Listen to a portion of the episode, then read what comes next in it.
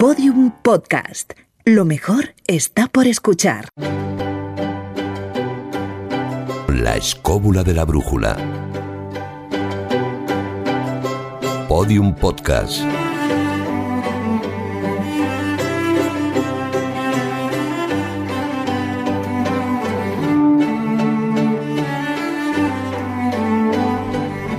Juan Ignacio, ¿cómo has venido hoy a Podium Podcast, a los estudios de la cadena SER? ¿En qué medio de transporte? En el que suelo utilizar normalmente para venir aquí, que es nada más ni nada menos que el metropolitano. Pues ¿Has visto? El, oh, el metropolitano. Qué bien lo ha dicho. ¿De dónde viene la palabra metro? De metropolitano, De sí. metropolitano. Eh, Jesús, gran estadio. ¿Qué te parece? eh? ¿Cómo domina el vocabulario? Así se llamaba antes, ahora nadie se, Sí. se le ocurre llamarlo No. metropolitano, salvo Eh. que te corran a gorrazos. Sí, es verdad. El metro, el metro. David El metro, Sentinella. el metro de toda la vida. Da- David Sentinella, ¿utiliza usted mucho el metropolitano? Pues antes sí, Sí. ahora mm, mucho menos. Eh, Carlos Canales, tú venías con ganas de hacer este programa. Eh, soy un fanático del metro, pero en mi caso es justo el contrario de David. Yo, eh, durante, puedo decir que fácilmente que 10 años, yo creo que no había entrado en metro nunca. De hecho, la última vez que entré no sabía cómo se sacaba el billete. ¿En serio? ¿Tú, tú te imaginas parecía- eso? parecía, de verdad, perdón, P2, un- asteriscos chino, porque Ajá. era como extraterrestre. Uso muchísimo el metro ahora y hoy he venido en metro, por ejemplo. Mira, bueno, vale, pues así estamos todos, con Alejandro Muñoz a los mandos técnicos, con Jesús Blanquiño en la producción, un servidor Fran Izuzquiza, que se reconoce también bastante friki del tema del que vamos a hablar hoy.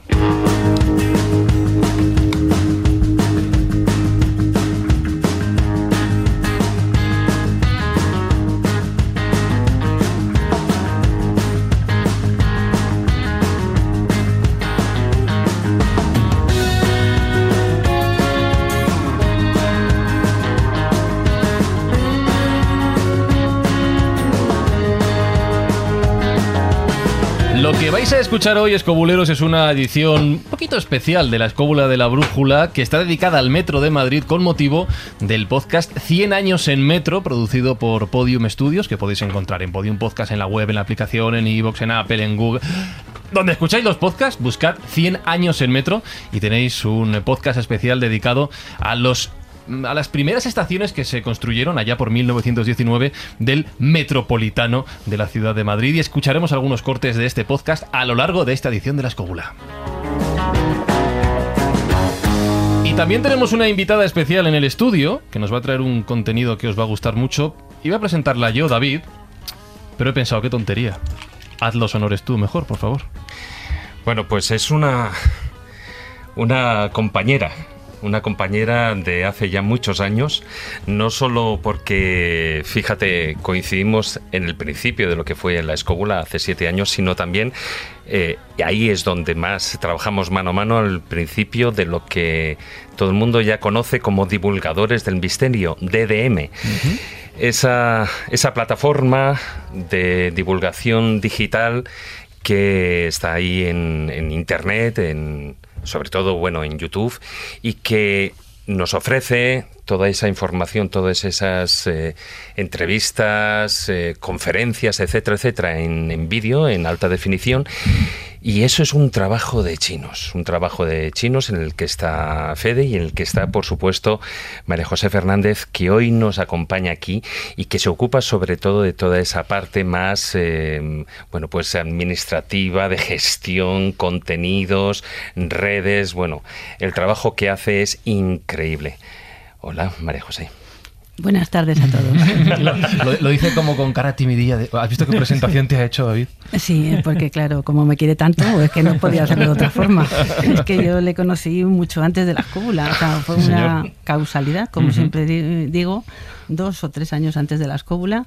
Y bueno, lo curioso de todo fue que, claro, eh, eh, teníamos todos nuestros secretos de empezar ciertos proyectos, pero casualmente o causalmente, eh, porque es que esto no es para pensarlo de otra manera, Resulta que la sintonía que elegimos para el primer vídeo que prepara Fede en, Divulgadores, en el canal de YouTube, es la misma sintonía que había elegido la escóbula.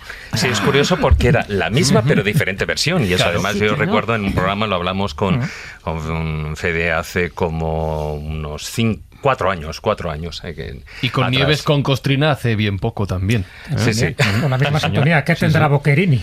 Nos gusta a todos, pero María José, eh, hoy no venimos a hablar de misterio. Hoy venimos a hablar del Metro de Madrid. ¿Qué te une a ti al Metro de Madrid? Pues yo sí, sí cojo el metro de Madrid, porque yo donde vivo tengo dos líneas y entonces en cuanto, por ejemplo, hoy he venido en, en la línea 5, que en un cuarto de hora te presentas aquí y luego ya pues te pegas con todos los que se mueven por la Gran Vía para llegar hasta aquí. Te une el transporte y te une un libro que tenemos sobre la mesa que se llama Poemas en el Metro de Madrid, del que luego, por cierto, hablaremos para regalar algún ejemplar. Eh, ¿Por qué? ¿Cómo se te ocurre dedicar un libro de poemas nada más y nada menos que al metro?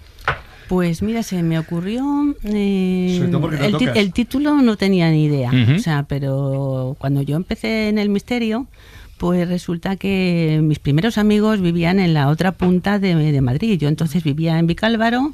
eh, y tenía que irme hasta Carabanchel. Entre esos amigos estaba David, eh, otro- otros cuantos que, bueno, algunos ya no los uso, pero bueno, David y yo hemos llegado hasta aquí, ¿no?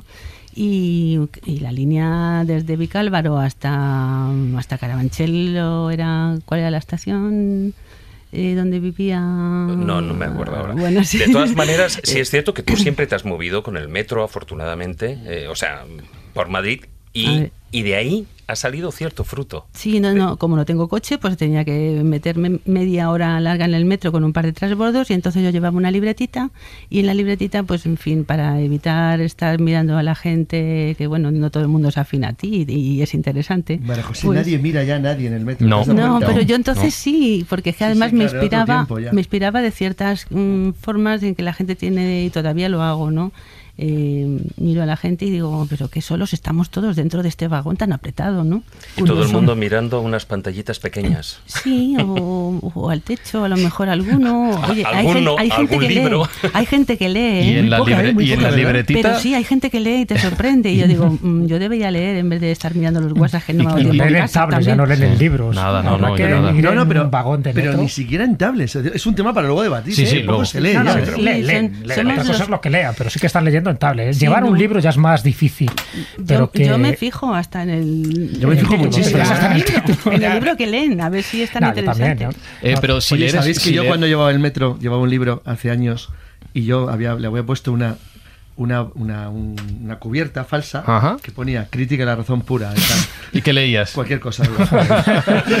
Sí. Te, quería, te quería preguntar, María José, si leer, leer cada vez es más difícil encontrarlo un libro. Eh, decías que llevabas la libretita.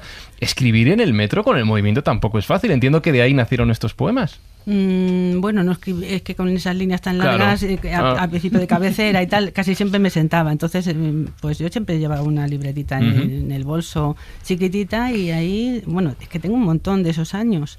Y bueno, pues yo me inspiraba, mm, a ver, en cuanto cierras los ojos y dejas un poco la mente ahí divagar, pues escribes, ¿qué escribes?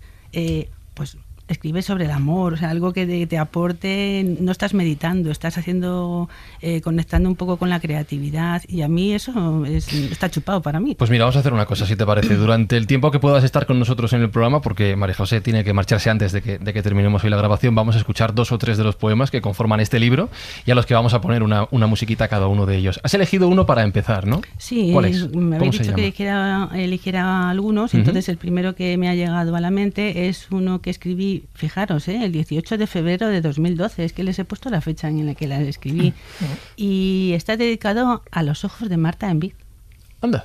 Bueno, ¿cómo se llama el poema? cuando me miras. Cuando me miras. Pues mira, ahora Alejandro nos pone una música y cuando tú quieras, nos recitas cuando me miras.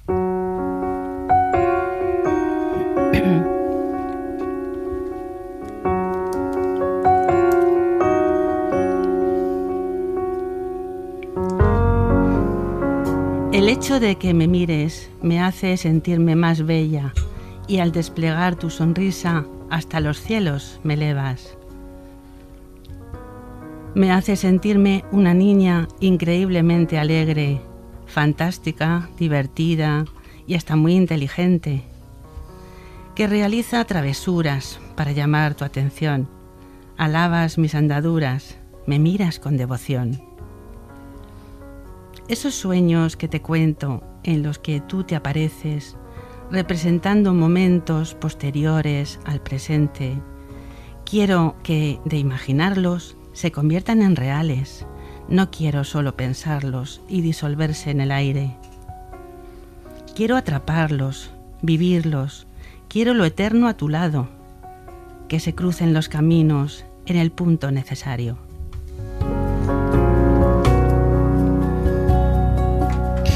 Si os ha gustado este poema, Escobuleros, tenemos sobre la mesa dos ejemplares de poemas en el metro de Madrid que vamos a regalar a través de redes sociales. Ya veremos exactamente cómo lo hacemos. Dejaremos una pregunta, yo creo, ¿no? Una- Sí, yo creo que sí. Hay que merecerlo, como todo. Pues una en Facebook, otra en Twitter. Dejaremos una pregunta de algo que hayamos tocado en el programa de hoy. Recuerdo facebook.com barra la escóbula de la brújula y en Twitter arroba escobuleros. Pensaremos una pregunta que, que no sea muy fácil tampoco. Que no sea muy difícil tampoco. Eh, No, pero que haya, que haya, que haya habido que escuchar el podcast. Sí, que haya enjundia. Eso es. Hay que recordar que estos poemas que va a recitar María José, el primero ya lo ha hecho.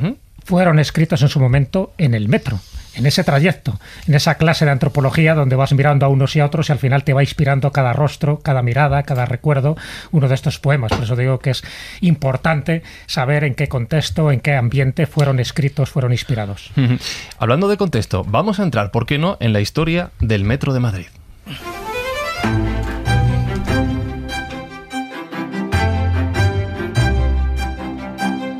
El 17 de octubre de 1919, el rey Alfonso XIII inauguraba la primera línea del metro de Madrid que unía, a lo largo de 3.840 metros, cuatro caminos con la Puerta del Sol. Ríos Rosas, Iglesia, Chamberí, Glorieta de Bilbao, Tribunal y Gran Vía eran las estaciones intermedias que recorrían el subsuelo de la ciudad en una obra de ingeniería portentosa que, con el paso de los años y sus sucesivas ampliaciones, transformaría la manera de desplazarse y vivir de los madrileños.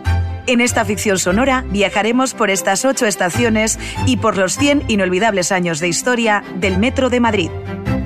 100 años en Metro. Una serie de Metro de Madrid producida por Podium Studios, con la colaboración especial de Radio Madrid. Esta es la cabecera del podcast 100 años en metro, que como digo tenéis disponible en Podium Podcast, con la voz de Puri Beltrán, con la producción de todo el equipo de Podium Podcast, incluido Jesús Blanquiño, que está aquí con nosotros. Y tenéis un montón de historias también de gente que se cruza en el metro, que van contando sus historias, que va contando aquello que les, que les motiva de Madrid. Y decía lo del contexto, y hablando de Madrid, 1919, Madrid era muy diferente a la del 2019 cuando grabamos este podcast, ¿verdad? Era muy distinta. Sí, si tuviéramos una máquina del tiempo, un cronovisor, como tenemos en Ser Historia, pues nos iríamos a ese momento y es verdad que era muy diferente. Justo en ese momento, en el principios del siglo XX, es cuando Madrid se empieza a desarrollar. Hasta ese momento era, bueno, no es de forma despectiva, pero una especie de villorrio, donde, bueno, la gente de pueblo venía a Madrid precisamente para buscar nuevas oportunidades. Pero aquí todavía estaba por desarrollar, desarrollar a nivel urbanístico y sobre todo a nivel industrial.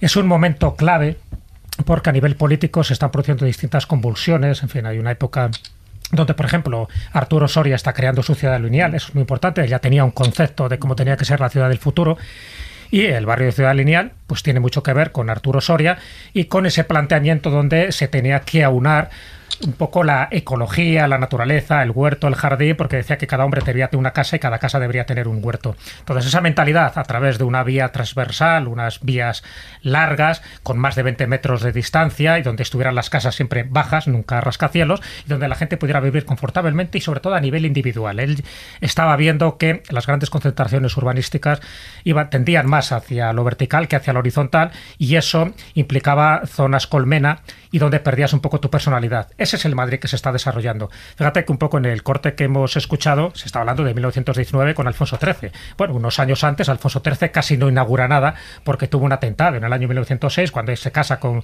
Victoria Eugenia de Battenberg.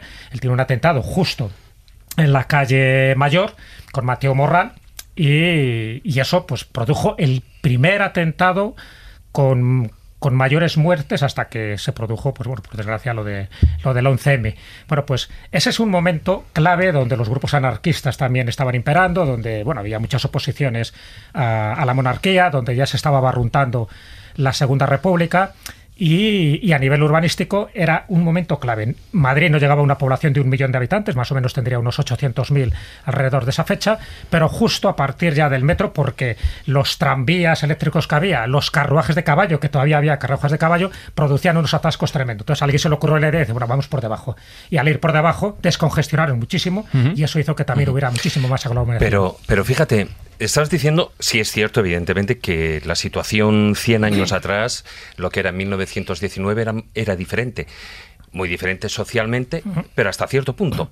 Pero sí que había ciertas peculiaridades que le hacen, eh, bueno, a mí me, me, sorprende mucho, porque el 1 de junio de 1919 hubo precisamente elecciones. Fue un año electoral, un año en el que además estaba, bueno, la situación eh, eh, aquí en España, pues no estaba demasiado bien. Había una fuerte crisis eh, política y económica en aquel momento, pues, fue considerada sin precedentes. Entonces, incluso, bueno, sí que el resultado electoral fue muy diferente del que ha sido ahora, ¿no? Pero, pero sí que había una convulsión y de hecho eso se notaba no solo aquí en Madrid, sino también en, en el resto de grandes ciudades como por ejemplo Barcelona. ¿no? Entonces, sí que eso a mí me, me llamó la atención esa, cuanto menos curiosidad, esa coincidencia que, que, coincidió también en ese año electoral de, de, 1919 con esas elecciones y que además esa crisis eh, a mí me recuerda, bueno, no sé si hasta cierto punto a, a, a la situación actual, ¿no? Porque eh, hubo un primer gobierno, pero en el año 1920 hubo de nuevo, en mayo de 1920, si no recuerdo mal, hubo de nuevo elecciones, porque no se podía gobernar y no se ponían de acuerdo, ¿no? Entonces, bueno, pues cuanto menos sí que hay un símil a la situación actual. Uh -huh. Hay que tener en cuenta que la, la, la constitución de, de, la restauración, la de 1876, la que eh, sigue a la Tercera Guerra Carlista y al reinado de Alfonso XII, es la más larga de la historia de España, es decir, duró hasta 1931. Y en esa España, que bueno, que España había sacado unos altos beneficios económicos de rendimiento de la guerra mundial, donde fue neutral, estamos hablando de, de los, de, del año siguiente. Es decir, es, eh, hay que tener en cuenta que desde el punto de vista tecnológico, ahora hablaremos de eso, porque seguro que va a salir el tema, que es lo que, bueno, Fran lo sabe. A mí el Metro de Madrid me parece algo fascinante. Ya somos dos. Ya somos dos, exacto. Sí, sí, sí. No, Carlos, hay, hay, que decir que Carlos lleva semanas diciendo hay que hacer este programa, hay que hacer este programa, hay que hacer este programa. yo soy muy fanático del Metro porque el Metro de Madrid eh, era un auténtico síntoma de modernidad en la España de la época. Claro. Voy a poner dos ejemplos, uno de los cuales Hombre, está terriblemente es que, de es que ha sido uno de los primeros. Claro, ¿vale? Sí, el mundo, primero sí, fue sí, el de Londres, pero fue. El de Budapest eh, y Londres son los primeros. Sí. sí, sí, pero fue uno de los primeros metros del mundo. Pero fijaros que primero, al primero que se le ocurre es a un visionario que se llamó Pedro García Faria, pero que no pudo llevar a, a cabo su proyecto. Se le ocurrió que mm, eh, en vez de ir por encima, pues ir por debajo, ¿no? Lo que pasa es que en aquel momento no era fácil. No, yo lo que iba a contar es un tema que cuando está muy de moda es que el Metro de Madrid tiene dos características. Luego hablaremos cómo se construyó, porque uh -huh. me parece ingeniosísimo cómo se hace la línea 1 eh, frente a los sistemas actuales. Yo, por ejemplo, siempre he pensado, no me voy a meter con él, el pobre exalcalde de Madrid. Si a Ardón lo hubiera dejado, hubiera orado el mundo entero. Absolutamente, hubiera encontrado el tesoro. Con disfrutaban, disfrutaban con las que tenían haciendo sí, agujeros por todos lados. Es que tenía que amortizar pero, la sí, sí, pero, pero, es verdad que el Metro de Madrid, que ahora veremos cómo se construyó, tenía dos rarezas extremadamente modernas. Fíjate, Jesús, eh, perdón, David ha, ha, comentado el tema del Metro de Londres, o el de Budapest, o los primeros. El Madrid. O el de, o el de París. Claro, el de, Madrid, el de Madrid es uno de los primeros del mundo. Creo que es el quinto, me parece. No, no, es, hay, hay, no el séptimo, el séptimo. El séptimo. Pero tiene una originalidad increíble es que nace eléctrico desde el primer momento. Exactamente. Uh -huh. Entonces, al ser eléctrico, elimina, imaginaros lo que es el humo en las vías de un metro, de un túnel.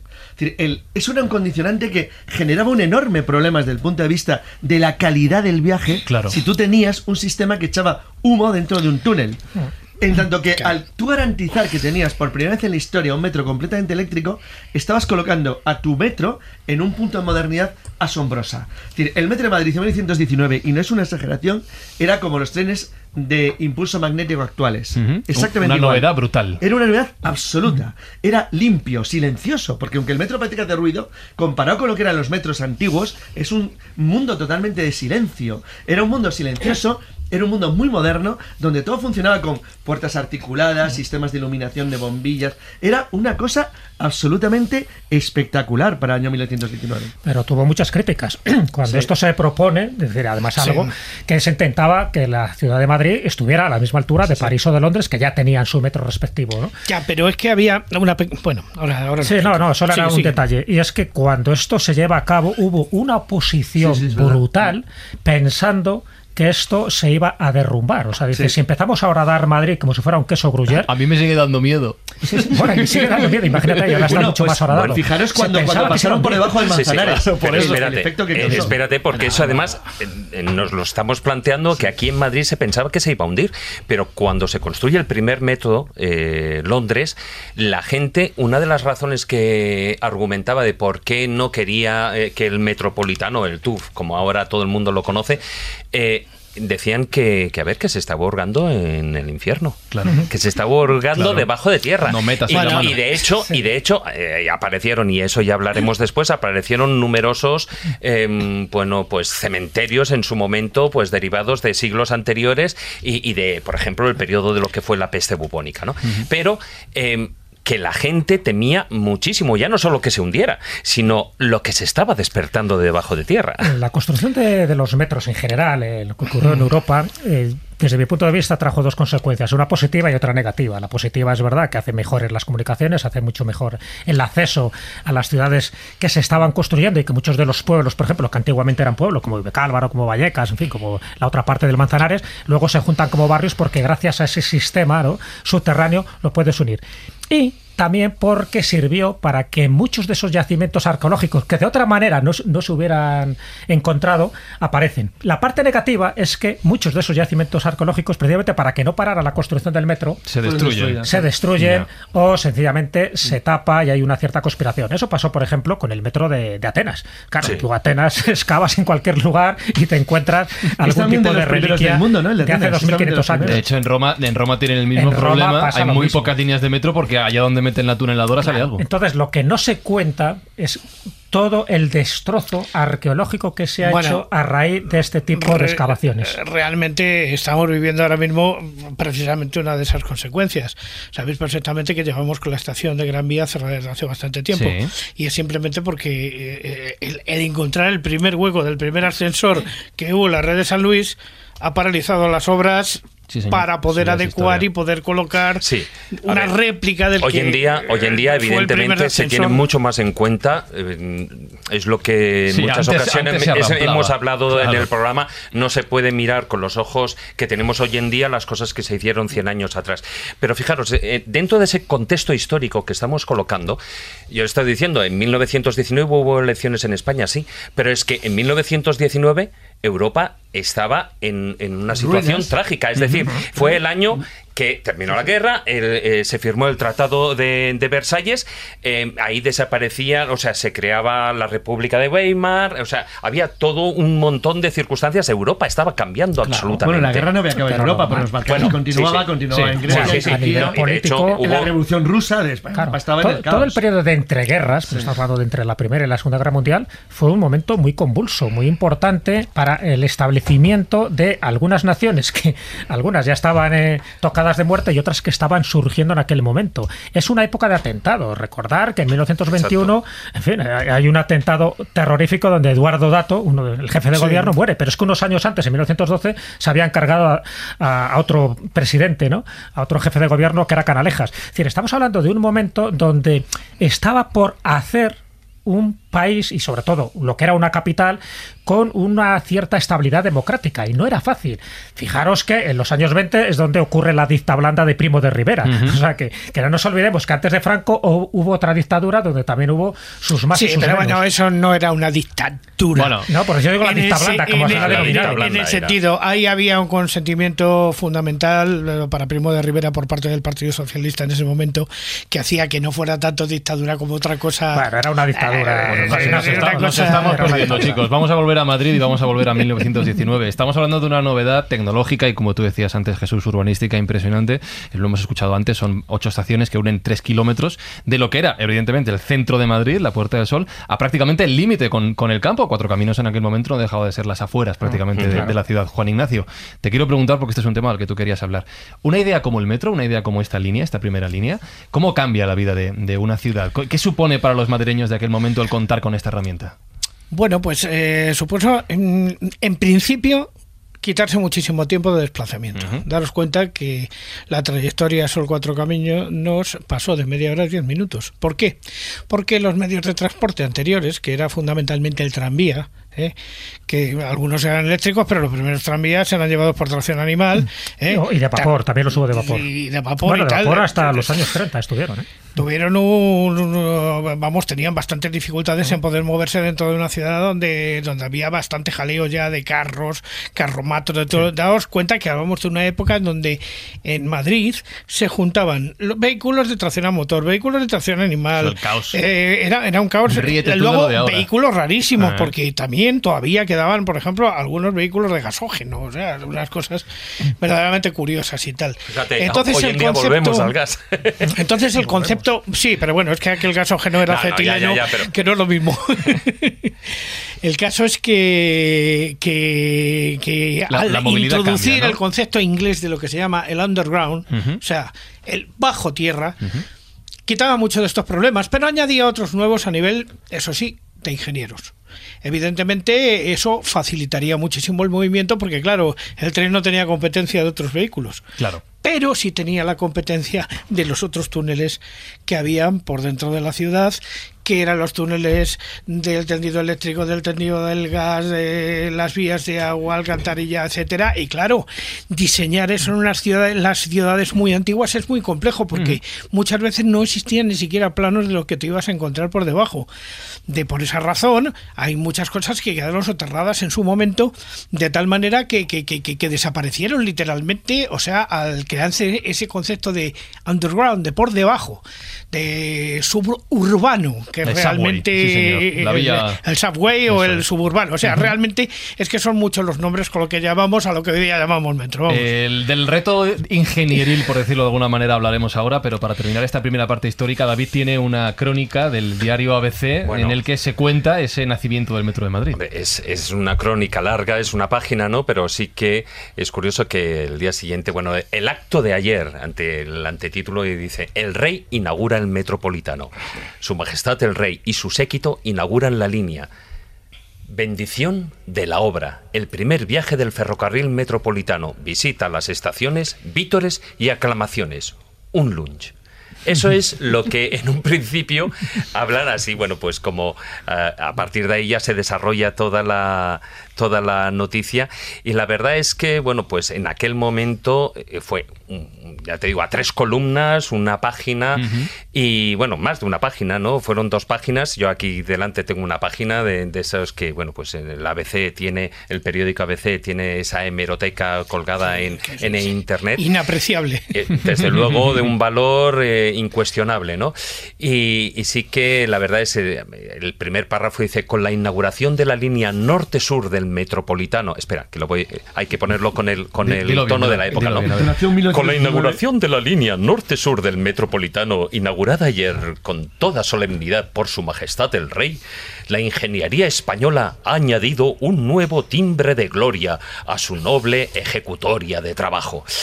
Y a partir de ahí, bueno, pues va desglosando, ¿no? Dios. Explica que a partir de ¿Eh? 1914, ya, bueno, el ilustre ingeniero don Miguel Otamendi, que fue el iniciador de toda esta formidable obra, ¿no? Etcétera, etcétera. Bueno, pues ahí va desglosean- desglosando lo que fueron, bueno, pues todos los antecedentes y luego analiza, pues, todo lo que era el momento presente, porque hoy en día, cabe recordar, estamos Miguel- hablando de 100 años atrás. Solo tengo una pregunta, David. La entonación que pones de locutor me mola, pero lo de la rever, ¿cómo lo has hecho? Bueno,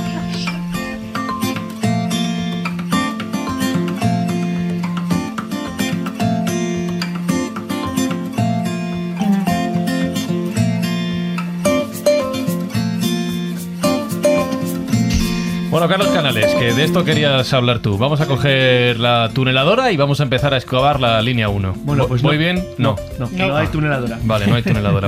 La- ¿Qué idea- cogemos? La idea, eh, pico y pala. ¿Pico y pala? ¿En serio? La idea original eh, la- era realmente. Tenemos que, que- que- que picar 3 kilómetros de No vía. importa, no ¿En serio? ponerse ahí. No, no, hay una cosa que está muy Tres bien kilómetros pensada, y medio. que está muy bien pensada, es que se pensó que el hacer una tuneladora en el sistema clásico, las había en el año 19, obviamente, los que hacían los túneles ya en las primeras vías de comunicación, en los Andes. Alpes, Pero en el ámbito ferroviario. Exacto, en el ámbito también las había, pero se, trataba simplemente de, de los túneles clásicos que podemos ver o apreciar pues en cualquier carretera o en cualquier túnel ferroviario. Sin embargo, en Madrid se pensó una idea que no estaba mal pensada. El túnel de los dos metros primeros, el de Londres, el Underground y el de Budapest, no, no eran exactamente iguales. La idea del de Budapest, que se parecía pa- bastante al Madrid, tenía una originalidad que nosotros ahora mismo no apreciamos, pero que es importante, es que Budapest es una ciudad partida por un río. Ujú. Buda y Pest, originalmente eran ciudades distintas que se unieron en una conurbación que nace hace bastante tiempo. Y en Madrid piensan que para hacer la línea 1, dado que ibas a operar sobre un entorno central y sobre todo, se nos olvida otro detalle de otro centenario relativamente próximo, que es donde estamos, la Gran Vía. Ah. La Gran Vía se creó es profeso, derribando los edificios que había en medio para crear una vía de unión entre la Plaza España y eh, la calle Alcalá. Que la calle Alcalá, curiosamente, aunque ahora se olvide, a principios del 19 era la calle más ancha del mundo. Era el equivalente a la Avenida Mayo de Buenos Aires. Pero fíjate, un, un pequeño apunte. En 1919, también ahí en la, en la calle Es- Alcalá, se hace, se inaugura el Palacio de Comunicaciones. Claro, exacto, que es ahora mismo es la sede del ayuntamiento y que, es- que era una verdadera maravilla, porque la- de toda la vida, el, el lugar mágico, también hablaremos de eso, de Madrid desde siempre, el lugar simbólico mágico, no es la Puerta del Sol, sino la Cibeles. O sea que ¿Pero tenemos. ¿Por qué razón?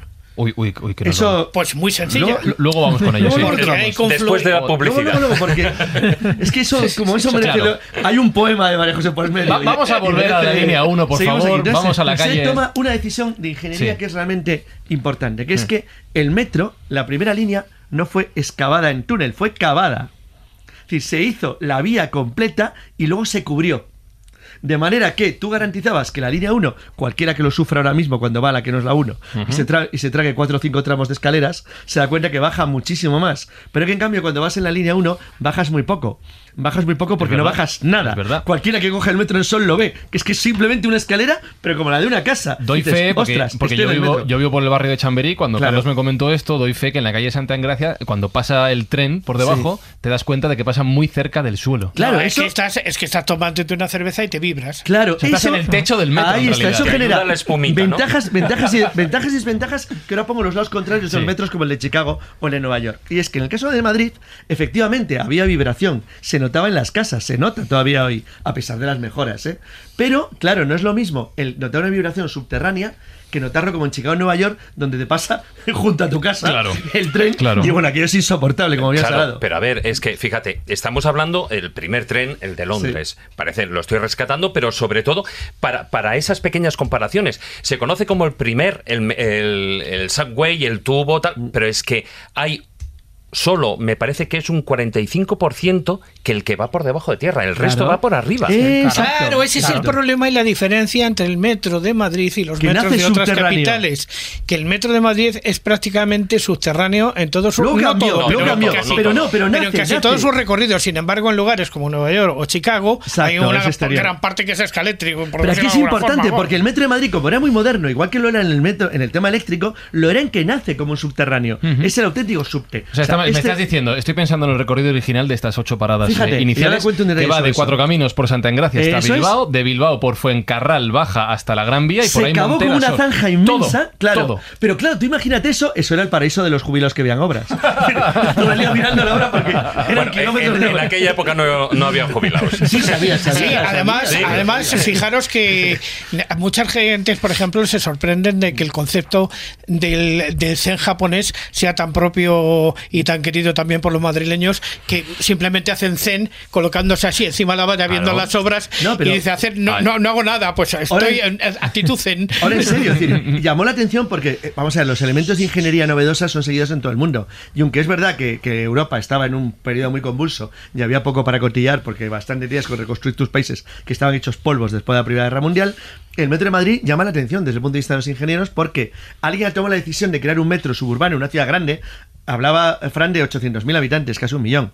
Es una ciudad No, ya respetable. no respetable. cosas. Es un un tamaño- millón, sí, en esa es época un no tamaño- llegaba al millón, es pero un a tamaño- partir de ahí se incrementó, bueno, exponencialmente. la Claro, pero que es un tamaño respetable Claro, ya, es ya un lo era. tamaño decente. Y el hecho de que alguien tome la decisión de hacer un metro completamente eléctrico, encima completamente subterráneo, era realmente una revolución. Dice, ostras, qué ingeniosos estos tipos, van a hacer algo realmente distinto.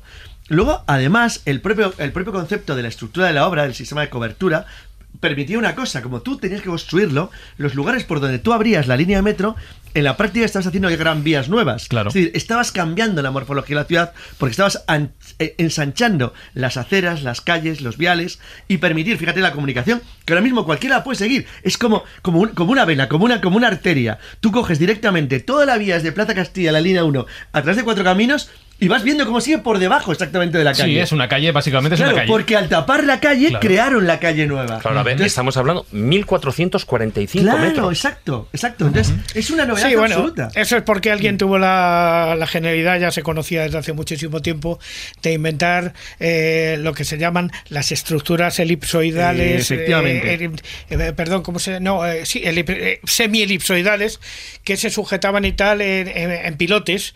Porque hasta no existía el pilotaje eso era imposible, pero ya se empieza a crear el pilote y entonces al colocar estas estructuras se podían cubrir con ladrillo y luego encima echar todo a la tierra, claro. Efectivamente, lo se cubría y generabas una calle muy ancha. Entonces, en realidad, el metro va siguiendo la calle exactamente. Si tú lo coges en los juzgados de Plaza Castilla y Bajas acabas por Bravo Murillo, Eh, sí, efectivamente, bajas todo Bravo Sí, Murillo. hasta Vallecas por Albufera, Cuarto, sí. Y vas siguiendo una calle muy ancha que nace en el torno del metro. Con lo cual, Que tú creas debajo el metro. una comunicación muy rápida y vas cambiando la morfología de la ciudad. Pero atención, en la línea 2 aprovechan justo lo contrario. Aprovechan a que es la calle más ancha del mundo en el siglo XIX, no en el XX. En el siglo XIX, en 1805-6, la calle más ancha del mundo, la calle de Alcalá. Y coges esa calle desde Sol y la vas llevando hacia Ventas. Y aprovechas la enorme calle Alcalá para hacer lo mismo que la de Bravo Murillo. Es decir, haces otra estructura que sigue este. directamente hacia el este, hacia la antigua carretera de la Puerta de Valencia, que es la puerta, la, la puerta de Alcalá, donde tú continúas el mismo modelo para hacer una calle ancha que por debajo tiene una comunicación de metro. Desde luego, desde el punto de vista de lo que es la ingeniería y lo que es el, el sistema del el concepto de la ciudad moderna, es fabuloso. Hay una pregunta que a mí me gustaría hacer a los ingenieros de, de aquel momento, los que decidieron el recorrido, y ahora vamos a ir avanzando con otros temas, que es por qué eligieron este recorrido en concreto. Si te fijas, Carlos, se sabe, sí. la línea 1 y la línea 2 comparten ese tramo Cuatro Caminos Sol, pero Claro. una baja por Santa Engracia y la otra baja por Bravo Murillo. Exacto, se sabe. Es curioso por qué eligieron el lado, digamos, derecho y no el izquierdo. Porque tenías el río. Es un tema muy Ah, curioso. Es, decir, es, es un tema, es un tema, es un tema geográfico. Pero luego lo hicieron igualmente. Claro, porque Claro. pero luego, pero pasar el río fue toda una hazaña. Porque tienes que pasar. Hombre, el Manzanares no es el Nilo, pero bueno, de todas maneras. Sí, pero es aún un así-. Pero sí Bueno, es un problema el también de Manzanares fue- humedades. pues, el Manzanares recibió un insulto de un embajador francés que dijo en el siglo XVII que Madrid era la única ciudad del mundo que tenía un río navegable a caballo. Pero salvo esa pequeña humillación veraniega de un embajador francés, la verdad es que pasar el río fue un, un desafío añadido. Pero como tenías el contrafuerte del río que te separaba, porque en aquel entonces, es decir, las- los- lo que ahora son parte de Madrid eran ayuntamientos, eran villas separadas. Claro. Ah, Jesús ha citado Vallecas, Vicálvaro, tal, lo eran, lo eran. Sí, sí, sí. Entonces, ¿tú Sí, qué sí, haces? totalmente. Coges las dos vías de Extremadura, las dos vías- más allá Exacto, las dos vías de expansión partiendo de un eje central, que es la Puerta del Sol. La Puerta del Sol que te vincula al Palacio Real y al antiguo Madrid de los Austrias. Tiras Claro. una hacia el este y una hacia el norte. Es que tener que en cuenta que estamos hablando de un Madrid donde había dos ejes fundamentales que era el norte-sur, sur-norte. El eje norte, que era lógicamente Cuatro Caminos Sol. Eso es, hacia la y, de luego, Burgos. y luego el, el eje este, Hacia la de Valencia. que era hacia la de Valencia, pero fundamentalmente, ¿por qué? Porque en el medio se encontraba con el lugar donde se negociaba prácticamente todo el comercio de Madrid, que era las ventas del Espíritu Sí, Santo. señor. Es verdad. Sí, señor. Eh, Je- Jesús tiene aquí un, un, Sí, un el- recorrido de lo que fueron el las. recorrido inicial, Eso es. efectivamente. Hombre, estamos hablando de tres kilómetros y medio. Creo que tengo todos los planos del metro. todos. Que, que se Todos, tarda todos. 10 minutos en aquella época donde Sí, claro. el metro iba a la velocidad que iba. Imaginaros. o sea, que era todo No. un hallazgo donde te evitabas, bueno, pues cualquier problema que, que había en la superficie y había bastante solo con los carromatos de caballos y todas las boñigas que iban dejando por, por el camino. Pero me llaman la atención mucho los nombres, porque han Los nombres cambiado. han cambiado, han cambiado Sí, los nombres. Y quiero Bueno, que nos fijamos ahora en una de ellas en concreto. Un detalle importante Mm. antes de deciros los Sí. nombres, y es que no fue tan fácil construir este metro. No, Primero, absoluto. por lo que ha dicho Carlos, o sea, no había tuneladoras, había que estar ahí con obreros, con pico y pala y con sudor y, y lágrimas. Pero por otra parte, acordaros cuándo ocurre esto. Es en 1919. Había terminado la Primera Guerra, Primera Guerra Mundial y España no tenía capacidad para fabricar los materiales de ese metro incipiente. Entonces, ¿a quién pide ayuda? Los motores eléctricos los pide al metro de Madrid, al metro de París. El metro de París era un metro que ya se había construido en el año 1900. Sabían perfectamente, entonces, de segunda mano lo que les había sobrado se lo venden a España. Qué O bueno. sea, Claro, que- y construye la nave de motores del Pacífico. Exacto. sí, pues sí. digo, que no lo olvidemos que es un momento muy difícil a nivel tecnológico para emprender una empresa de esta categoría. Donde formas, como ha dicho Juan Ignacio muy bien, un montón de eh, lo que hoy llamaríamos obreros hiperespecializados. Sí. La nave de motores genera toda una generación de obreros nuevos acostumbrados a, a lo que hoy llamaríamos trabajos de, nueva tecno- de alta tecnología. Fíjate, hay motores un- modernos, eléctricos, todo el equipo de mantenimiento. Hay un nombre, hay un nombre que toda la gente mayor que ama- mm, lo ha conocido porque al entrar en el metro se encontraba con esa palabra Beasain. ¿Por qué? Porque Beasain era prácticamente el suministrador de todos los materiales. de metálicos, momento. Sobre todo de los pinos, Pero- debías ahí. pero aún así sí que- Maderero. Aún así, el sistema eh, Los, dices que los árboles se de la granja. instauró, Bueno, ¿no? eso, eso tiene una trayectoria uf, muy larga. Bueno, no, no me os perdáis porque quiero llevar el programa hacia el tema que quiero, que es de momento el tema de los nombres porque me quiero fijar en una estación en concreto. Eh, bueno, si empezamos por la de Sol, ya la de Sol tenía sus dificultades, porque ahí antes hubo una iglesia, la iglesia del Buen Suceso, que luego contaré porque hay unas cuantas anécdotas. De hecho, en su momento se pensó que se había destruido totalmente todos los cimientos de esa iglesia y luego cuando se hizo una ampliación hace unos pocos años, se encontraron ciertos cimientos de la iglesia que se han conservado, no los han destruido. Ya sabes que están Pero- metidos ahí en una mampara. Pero para poder entender eso, tenemos que retra- traernos a, a 1802. ¿eh? 1802 más o menos, que es cuando eh, José I, Tom- Pepe no, Botella... no, No, todavía 1800, no, no, todavía no. 1812 se No, refiere. no, perdón, perdón, No 12. había llegado todavía. No, 12, 12, perdón. 12, no, se refiere al 12. Cuando prácticamente quita muchos edificios de Sí. la Puerta Bueno, del Sol pues para hacer el centro... Se ganó, se ganó su mote, Pepe Plazuelas. Pepe Plazuelas, Pero sí, no bueno. obstante, la Puerta del Sol, eh, un- esto es una idea importante. La Puerta del Sol había sido objeto de ciertos experimentos de este tipo, pues eso se toma como punto de Sí, partida. pero fue distinto. La, la iglesia está de buen suceso no es tanto por Napoleón, sino por José Bonaparte me refiero, sino No, por por, la desamortización de por Mendizábal. A partir de ahí Sí, sí, queda no, en no, si yo me desuso refería a otra cosa, me refería y, que- y unos años después la Aquí destruye. en Sol, que es el kilómetro cero, eh, se, hace, se habían hecho ya cierto tipo de pruebas. de- era el, lugar donde se partían los elementos modernos españoles. Sí. Es decir, de hecho, en 1807, un año antes de la Invasión Francesa, Sí. en, la, en la Puerta del Sol se hace un experimento de farolas de gas. Sí, Claro, sí, efectivamente. sí, sí, sí. O sea, es decir, que era lo más avanzado del mundo. Y de ahí sale el metro. Y de ser el metro. Sí, bueno, si empezamos esa con la línea de, de Sol a cuatro caminos, has dicho bien, son ocho paradas con distintos nombres. Uno ya lo insinuó Carlos, Ya te lo he dicho, porque sí. eh, la que actualmente se llama la Gran Vía no se llamaba Gran Claro, Vía, no existía. Gran La Vía red de San Luis. Era la red de San red San Luis. Luis, sí. Le ponen la Gran Vía cuando por fin se hace esa gran arteria, pero luego, ya sabéis que con el franquismo cambian el nombre sí. y la ponen la José Antonio. José Antonio. José Bueno, van Antonio. cambiando nombre. Bueno, os ha comentado antes el atentado que tuvo Alfonso XIII. Eh, Cambiaron la- a Mateo Morra la calle mayor. sí, cuando hubo la. República, la Segunda República, la calle Mayor la pusieron Mateo Morral. Claro, duró lo que duró la República. Luego lo volvieron a poner la calle Mayor. Bueno, para que veáis un poco también cómo este, Cómo cambia este esto. tipo de tonterías de poner nombres de los políticos que hay en aquel momento es una estupidez. Vamos a poner mejor siempre nombres de artistas, de escritores y tal, que van No, a, que era, van a no, durar no, más la idea el de tiempo. Mingote no era mala. ¿Eh? Si tú quieres ponerlo, yo qué sé, le quieres poner José Antonio, pues pones calle del gran José Antonio, luego cambias y del, del traidor José Antonio, del malvado José Antonio.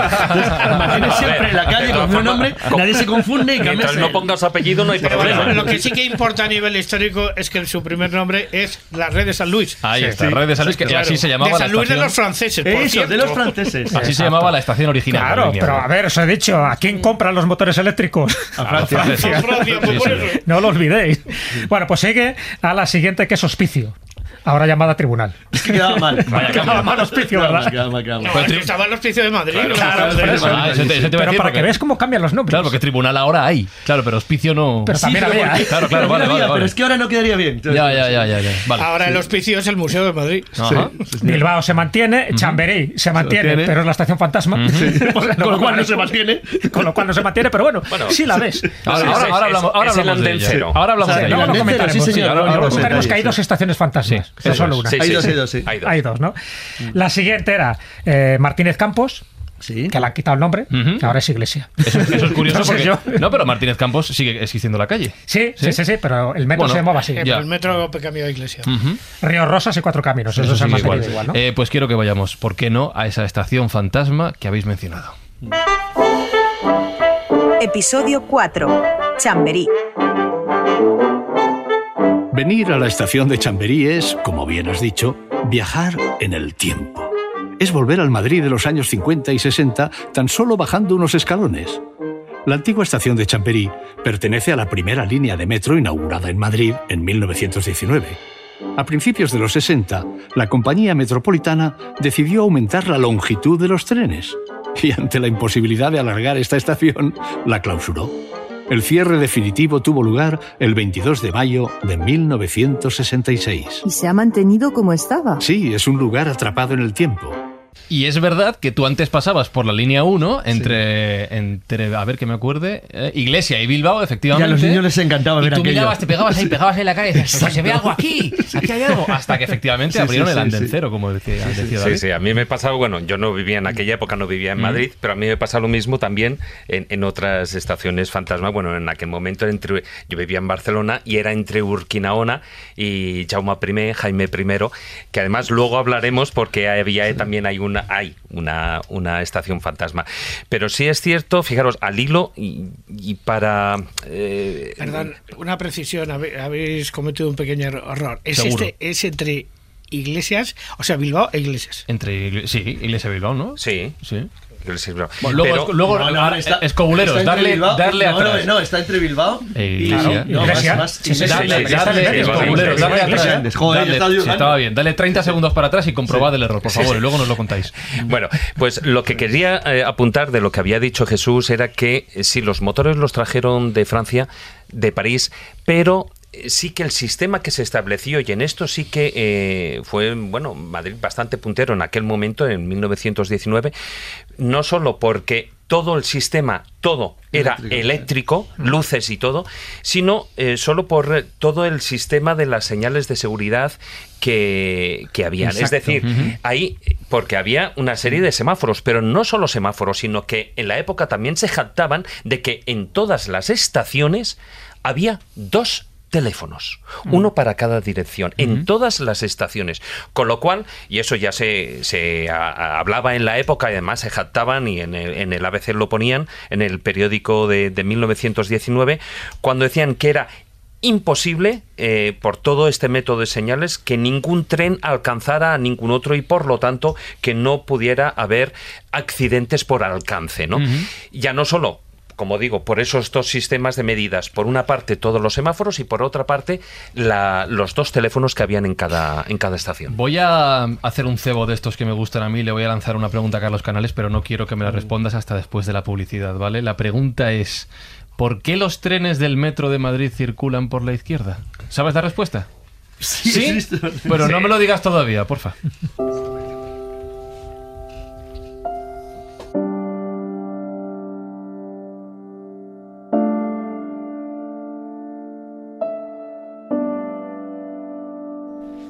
Está gustando el programa, María José? Un montón. ¿Te gusta? Sí, La he sí visto- porque llevo toda mi vida, menos seis años que estuve viviendo en Guadalajara, pues en Madrid, y Madrid es, es mi ciudad. Te he visto mirando el libro, rebuscando, eligiendo otro poema. ¿Con cuál te has quedado para ahora?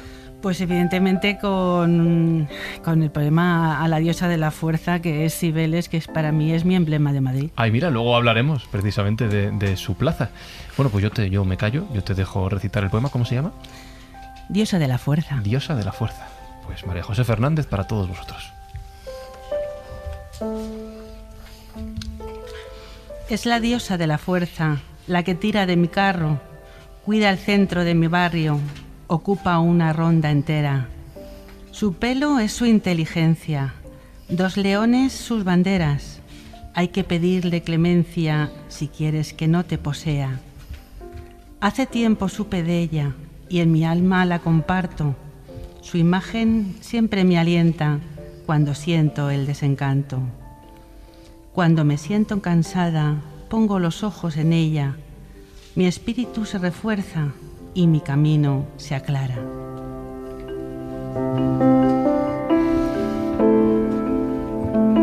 Me ha gustado mucho el poema. Y te toca hacer la misma pregunta que le hice a David. ¿Esto de la rever cómo lo has hecho tú? Pues no sé, habrá un chico muy guapo aquí enfrente que creo que está haciendo de duende. La magia de Alejandro. De Alejandro Muñoz a los mandos técnicos. O Seguramente. sea que hay hay que hablar con él, ¿no? Yo creo que sí. A ver si de aquí a final del programa, no sé, a mí también me cae que me está gustando. Sabe hacer bien su trabajo y se nota. Bienvenido. Disculpe. Bienvenido a Madrid. Se nota que soy de fuera, ¿verdad? No me extraña. Con esta cámara. No, no, no es la cámara. Nunca es la cámara. Es la mirada. ¿La mirada? Sí, la mirada atenta, inquieta, curiosa. Los ojos que miran con expectación, que persiguen una promesa. Una promesa. Madrid siempre ha sido un destino, un objetivo, un fin. Madrid es un puerto en tierra, donde atracan quienes aún no han encontrado su lugar en el mundo, donde habita la esperanza. Por encima de todo, Madrid es la promesa de una vida nueva y diferente. ¿Y esa promesa de la que habla se cumple? No, eso no puede saberse. Muchos lo han conseguido, otros no. Pero lo importante es intentarlo, cueste lo que cueste. Aunque sea necesario navegar río arriba por las procelosas aguas de la Gran Vía, contra la corriente. Ya que lo dice, va a ser mi primera vez. ¿Tu primera vez? ¿Dónde? ¿En la Gran Vía? ¿No hablarás en serio? Me temo que sí. Uh, pues prepara esa cámara y sobre todo, prepara tu mirada. Llegas, además, en el mejor momento, al atardecer, con el sol tiñendo de ocre esa enorme dentadura de edificios solemnes y bellos, como un requiem. Justo ahora se estarán prendiendo las candilejas de los teatros, que son las velas que iluminan Madrid, y los neones empiezan a dibujar sus líneas futuristas en la antesala de la noche. ¡Qué bonito! No, no, no, mis palabras no le hacen justicia. No es posible captar la magia de esta calle con un puñado de letras. Nadie lo ha hecho ni lo hará nunca, y mucho menos yo, por supuesto. Porque la Gran Vía hay que sentirla, vivirla. La Gran Vía es todo lo que uno puede soñar. Sigue, por favor. ¿Tienes tiempo? Lo que tardemos en llegar. Pues no es demasiado.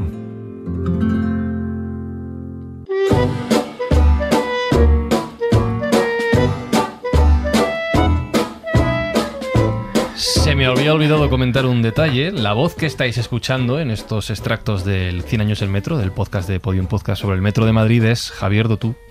Maravillosa voz. Entre otras cosas, voz del metro. Claro. El señor que dice próxima estación. Pero fíjate, ahí hay, cuando están hablando de Gran Vía, Sí. dice hay que verla, hay que... Y yo diría hasta una cosa más que se ha olvidado, un escucharla.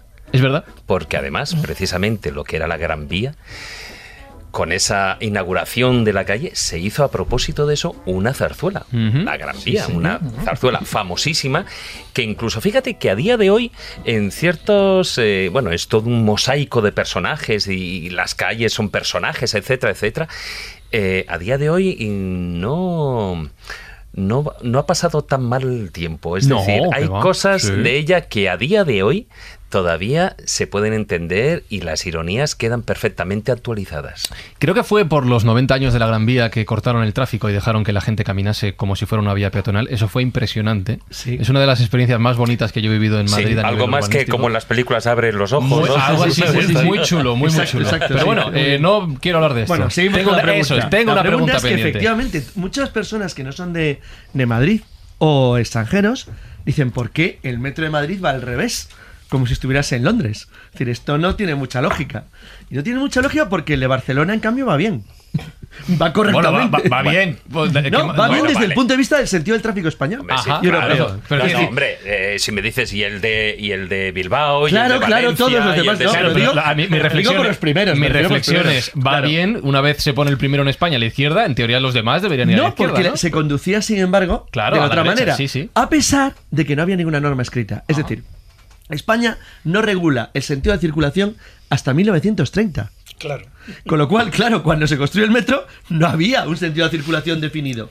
Y curiosamente, Barcelona, en cambio, ya nace eh, eh, con el sentido moderno, el sentido moderno continental. Los me, ingleses. estás, me estás diciendo que técnicamente en 1919 tú podías ir con el coche por el lado de la calle que te diera la gana? No, es que de hecho se había un lado. es que es lo Había una calle. Había una calle. izquierda. Tú te echabas a derecha o izquierda según un, un juego de nervios. Es decir, Esto es real, esto es espectacular. Tú ibas por la carretera, entonces el primero que se apartaba tenía obligación de irse a su derecha. La cuestión era quién aguantaba los nervios más. Bueno, Ah, pero en eh, general se eso mismo sucede en la India. Se conducía, se conducía correctamente. Lo que Pero pasa fíjate, es que se cambia el sentido. Los coches de caballos en la conducían parte por de la arriba izquierda. y sí. abajo se sigue por la izquierda. Eso. Ah, Pero fíjate, bueno. eso de, de circular por la izquierda. Hoy en día se ha mantenido y de una manera tácita en el resto, ya no solo en lo que es la circulación, sino en las escaleras de los metros. Porque Sí, sí, es yo verdad, pensaba que solo era Cambian. aquí Sí, y señor. cuando yo ya empecé a viajar, de repente te das cuenta de que en Londres, en Berlín, etcétera, etcétera, en cualquier ciudad que tenga metro, tú te incluso ah, ya hasta en los grandes almacenes, Mm. tú te eh, sitúas en la derecha. Claro, sí. Y la izquierda es para quien tiene prisa. Eso es. Sí, No, estoy pero, pens- pero no hay ninguna normativa. Ninguna norma bueno. Bueno, la del tráfico, no hay ninguna claro. Escrita, no, bueno, No, en Londres es- sí que la hay, ¿eh? No, pero no, realmente no. Y es sobre el detalle que ha dicho David, que es importantísimo. Estamos en la Gran Vía. Voy a contar dos curiosidades. Primero, sobre la- una innovación importantísima del metro que ha dicho David, que es que el metro tiene semáforos. Eh. El primer semáforo español se monta aquí al lado, justo a, a 50 metros donde estamos, el 14 de marzo de 1926. Claro, O es que pa- cuando yo lo he dicho parecía una tontería. Claro. Hombre, tenía semáforo. No, pues claro, no había pues semáforos no, en las porque no calles. existían. El primero es posterior, en casi en siete años. Y se monta aquí al lado, es el semáforo que separa el actual Primark de, eh, de, de la calle de enfrente, es decir, justo por donde nosotros... El, el del Omni. Exacto, ese es el primer semáforo de Madrid Ajá. que se monta el 14 de marzo de 1926. ¿Por qué? Porque, y esta es otra curiosidad, las primeras escaleras mecánicas Son las del Primark. no, son las de Sepu. Va. ¿Qué es el Primark? Claro, que son las de Sepu. Primar español. Claro, Primark. son las de Sepu que se montan en 1935. Con lo cual, España tiene, es decir, en el mismo lugar donde se monta el primer semáforo, se montan las primeras escaleras mecánicas que luego hereda el metro. Es decir, porque se da cuenta cualquiera que tenga un poco de sentido común que para entrar en los túneles del metro, el meter escaleras mecánicas es un avance muy notable. Con lo cual, el metro de Madrid, que ya per se era moderno, en el momento que instala escaleras mecánicas, se convierte en una cosa absolutamente, bueno, de ciencia ficción de la época. Eh, luego hablaremos de algunos túneles, de algunos lugares, pero el, el- el metro siguió expandiéndose, evidentemente. Fijaos que hoy tenemos 13 líneas, contando con el ramal. Ay, bueno, está el fan ramal, del yo soy muy fan del Soy ramal. muy fan Lo del cojo ramal. todos los días, joder. Pero a mí me da pena que el ramal no merezca número propio. No, pero Está es como marginado, es como Pero tú que queda- eres el pequeño de la clase. Queda bien la palabra ramal. Sí, ¿verdad? Además, el La R. ramal, y lo comentábamos antes, tomando una- una- antes de, de venir, tomando un café, que tiene una rareza única en el mundo. Y es que permite, bueno, Madrid tiene una red de transporte público para mí espectacular. Y mira que conozco red de transporte público del mundo. Lo de Madrid, sinceramente, es muy bueno. Y el ramal tiene una curiosidad que le incorpora a Madrid a una rareza. Y es que en solamente tres estaciones, es decir, cambias tres veces de modelo viario. Tienes el ramal Ópera Príncipe Pío, que es metro, Madrid. Tienes Príncipe Pío Aravaca, que es tren de cercanías. Aravaca hasta donde llegues desde la ciudad de la imagen, que es metro ligero. Entonces cambias con solo tres veces, tres veces de, de tipología de transporte ferroviario tipo metro. Eso es una auténtica originalidad que demuestra la verdad, la amplitud y la conectividad maneras, del sistema español en Madrid. Ya os cuando estábamos hablando antes también hemos resaltado el hecho de que el famoso ramal, más Sí. que un metro, es un funicular Sí. que está debajo tierra, porque realmente solo tiene dos sentidos. Sí, es verdad. Va, va y el que baja va y el que sube. Claro. Además, de una manera muy inteligente, porque claro, la vía eh, es doble en el sentido de que hacen el cambio, pero realmente solo existe de, Sí, no hay- de alguna manera una nada No más. haría falta más que una vía, técnicamente, en realidad, ¿no? Fijaros en un detalle que si unimos dentro del recorrido que tiene el metro también el tren ligero, estamos hablando de 324 kilómetros. Es una Sí, sí, barbaridad. no, muchísimo. Sí, sí. Y si le, y recorriendo si le todo eso. sumas cercanías encima. Y no Sí. se ha hundido Madrid. No, no, no. y, y no. como dice, como dice Frank, encima con cercanías adicionales Sí. y con un sistema muy bien integrado con el transporte de superficie. Está muy bien el sistema madrileño. Una Sí. pregunta, Carlos, eh, porque el otro día la y dijimos, bueno, en el programa yo creo que es importante reseñarlo porque hay un elemento, un logo, un símbolo que identifica al metro. Sí, señor. Pero ese rombo y Merece- esos colores obedece una a una explicación, Y esa explicación. explicación la tienes que dar como Sí, alcalde es que, que eres. porque a mí, además, el otro día eh, me lo preguntaron de casualidad.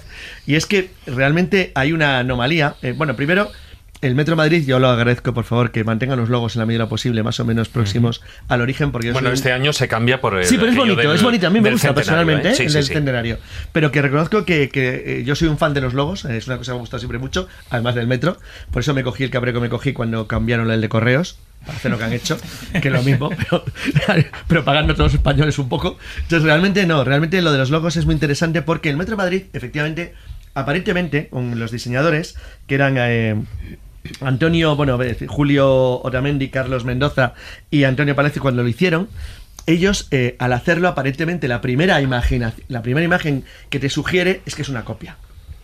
Dices, esto está copiado. Esto es una copia del, del Underground de Londres, porque es exactamente igual, pero tiene un rombo en vez de un círculo. Pero es que eso tiene cierta explicación. Primero, los colores. Los colores son una copia, es una copia clara, son los colores del Reino Unido, son los colores de la bandera de Inglaterra. Ujú, rojo, son el rojo, azul blanco y el blanco. azul, que son los colores que se utiliza para el underground. El underground, que es el tube, como muy bien ha dicho Juan Ignacio al principio, simboliza el metro de Londres, que todos conocen, con esa forma de tubo que tiene, frente al metro de Madrid, que no es tan circular, tiene una metro diferente, porque sus vagones son ya rectangulares desde el primer momento. Con lo cual, un rectángulo, si lo tumbas, es un rombo. Entonces, realmente tú lo que estás construyendo es una estructura del logotipo que se aproxima a la imagen que tú vas a observar cuando entras dentro del metro. Entonces, Madrid tiene una estructura romboidal o rectangular frente a la estructura circular del tube de Londres. Claro, pero porque los ingenieros ingleses utilizaron un sistema más parecido al de las minas. Y sin embargo, que se utilizó el sistema de pilotes, que fue toda una innovación en su momento, que permitía que, que las paredes fueran verticales, o sea, fueran verticales, ¿eh? simplemente con pilotajes cada cierto, cada cierto número de metros. Claro, y ahora viene la discusión sobre los colores. Claro, los colores originariamente, tal y como se había concebido la idea, si tú utilizas el rombo y el cuadrado, tienen sido rojo y amarillo. Que hubiera sido la cuestión lógica y natural. Pero no se identificaban tan próximamente para toda la humanidad o para todo el mundo de la época con el metro como el rojo, azul y, y- y- y blanco, que ya tenía el metro de Londres, que era el más antiguo del mundo. Entonces se tomó una decisión que para mí no es incorrecta. Hay que recordar un detalle que ahora se nos ha olvidado. ¿Sabéis cómo eran los autobuses de Madrid de la época? ¿Cómo? De dos pisos. Anda. Claro, es que eran iguales Claro. que los de Londres. Entonces luego cambiaron, cambiaron y se adaptaron a los sistemas que conocemos Sin hoy en día. embargo, por ejemplo, el sistema eléctrico londinense es totalmente distinto. Nosotros Sí, el sistema catenaria, hablo luego nosotros tenemos ese sistema tema. catenaria. En Inglaterra es completamente Y distinto. no, y Es un tocar el sistema tema de la catenaria, doble ¿por qué no te deja entrar con globos de helio? Ah, se eso luego- comentaremos. luego lo contamos, sí, Luego lo hablamos. Eso. Entonces, pero, pero que este detalle de, de colocar un logotipo que fuera internacionalmente reconocido como metro, cambiando la palabra, quitando la palabra en inglés y adaptándola a la, a la terminología nuestra, para mí es un logro muy notable porque, porque es uno de los logotipos de España más identificados, junto con el de Correos, por cierto, que es uno de ellos y algunos muy famosos, pues como el del Inserso, unos cuantos que son realmente muy conocidos porque todo el mundo los tiene en la mente una vez que los ve la primera vez. Entonces, realmente, a mí el hecho de que haya cambiado muy poco y que hayan vuelto de nuevo al original, porque se volvió relativamente hace poco, me parece una idea muy, muy acertada. Bueno, ahora seguimos hablando de túneles, de logos, de metro y de todos estos secretos que guardan todas eh, las estaciones que hay debajo de nuestro suelo, del suelo de Madrid, pero se nos tiene que ir María José y no quiero que se marche sin leernos un poema más de su libro de poemas en el metro de Madrid. ¿Cuál eliges para cerrar esta primera hora de la escóbula de la brújula? Evidentemente, un poema a los gatos. ¿A los gatos? ¡Ay, qué bueno! Pues haces un, un homenaje a los madrileños. Exactamente. ¿Cómo se llama el poema? Pues el poema se llama directamente Poema a un gato blanco.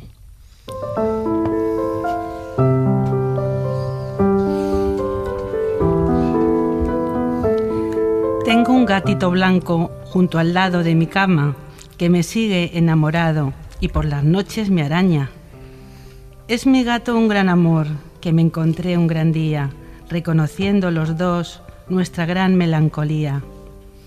A veces llega despacio y se recuesta en mi almohada, mas no puedo regañarlo, pues no quiero que se vaya. Va contemplando mi vida, mirando mi calendario, comiendo de mi comida y leyendo mi diario.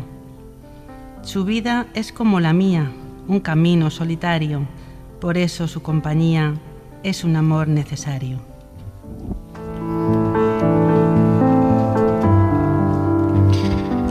Me siento identificado, esto a Carlos no le gusta, porque yo tengo un gato, tengo una gata. Y yo tengo otra. Ahí está. Se, se come mi comida. No tiene ningún reparo en llevarse los filetes del plato. Pero este gato blanco tiene una foto ahí y es real. A ver. Es Ahora lo busco, ahora Sí, lo busco. Es, es una foto de que tenía yo en el pueblo, que aparecía Sí. por allí el gato y a mí me gustaba. Y queríamos eh, adoptarlo, pero en fin. eh, No se dejó. es lo que tienen los gatos los callados. no, no, no podíamos adoptarlo en aquel Mm, momento ya, ya, ya. por una alergia de mi exmarido. Entonces Pues le hice ese poema porque tenía la foto y dije, y ahora tengo una gata blanca. Me ha parecido muy poético lo de se acurruca junto a mí en la almohada. Es que Ah, sí. Mi gata me pisa la cara por las mañanas, ¿no? Sí, el- No tiene- Es el despertador, ¿no? Más o menos. Eh, María José Fernández, gracias por acompañarnos hoy en la Escóbula de la Brújula. Gracias por traernos estos poemas en el Metro de Madrid. Recuerda a los escobuleros que regalaremos un ejemplar en Facebook, facebook.com barra la Escóbula de la Brújula y otro en Twitter, arroba escobulero, entre la gente que conteste correctamente a dos preguntas que plantearemos sobre el contenido de hoy. María José, un placer escucharte y muchísimas gracias. Otro placer para mí haber Hasta estado luego. compartido con vosotros.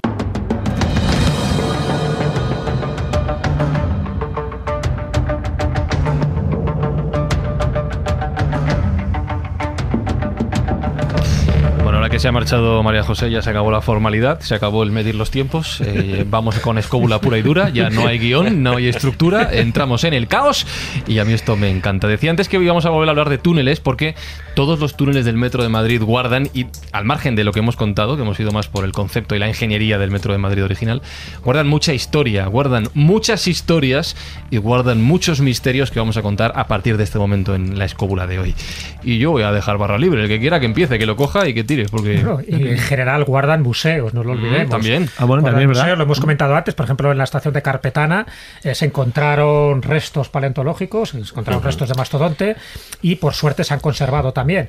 En el caso de Ópera, en los caños, Caños del Peral. del Peral, que era bueno, la- la- el gran suministro de agua que había en aquella época, a finales del siglo XIX y principios del XX, también se conserva como museo. o sea, Sí, se encontró importante. la fuente. Incluso hay algunas que son posteriores, pero que tienen ese toque artístico, por ejemplo, la estación de Goya, donde Muy podemos ver, por ejemplo, pues eh, parte de los caprichos, por ejemplo, de los aguafuertes de la autoromaquia de Goya, me parece un gran acierto, que es un poco también lo que ha intentado hacer Moscú con su metro, es decir, que sea como una galería de arte, donde el metro no tiene por qué ser sucio por el hecho de que tú estés bajando al submundo, sino Bueno. que puede ser perfectamente una obra de arte. En el caso de Moscú es bastante más lógico porque en su momento cuando se creó, aunque luego hablaremos, lo que se convierte es en el palacio del pueblo.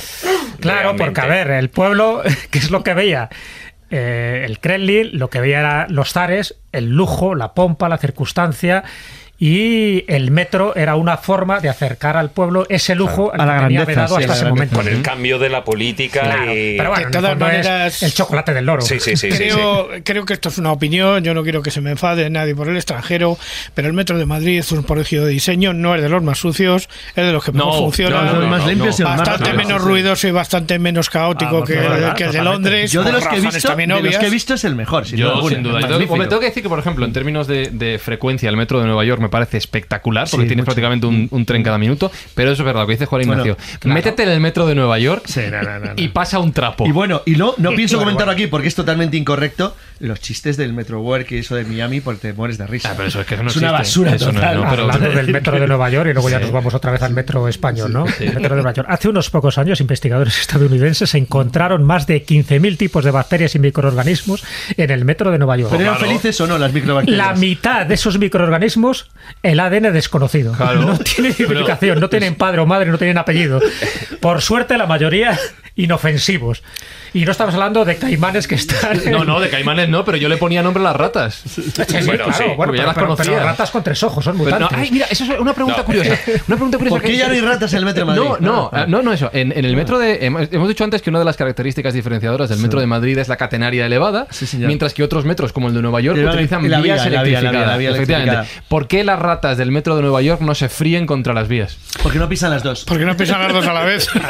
Pero dale ideas. Tú deja que la rata se desarrolle que. Deje- Dejemos de hablar de ratas. Pero- y- Que record- Recordad que la rata, la, rata- la auténtica rata del metro de Madrid, un bicho resistente y duro, ha alcanzado ya el pantano de Valmayor, ¿eh? O sea, está muy al norte ya. De Bueno, la deje- dejemos el mundo de las ratas y hablemos de nuevo de, de túneles. y No, pero sí, pero sí hay una cosa que hay que tener en cuenta. Todas las vías, todos los suburbanos, de alguna manera que se echan en el mundo, siempre tienen algún tipo de problema, o sea, con la con las cloacas, o sea, con, lo- con claro. el asbesto, por ejemplo, en Madrid hay un pequeño problema de asbesto también. Pero es que eso es inevitable. Claro. Pero a ver, es que en todos los metros hay animales, o sea, ya y no estoy hablando de insectos. Eh, en todos hay ratas, en todos hay gatos, hasta hay perros. En algunos, eh, Yo he visto incluso pájaros.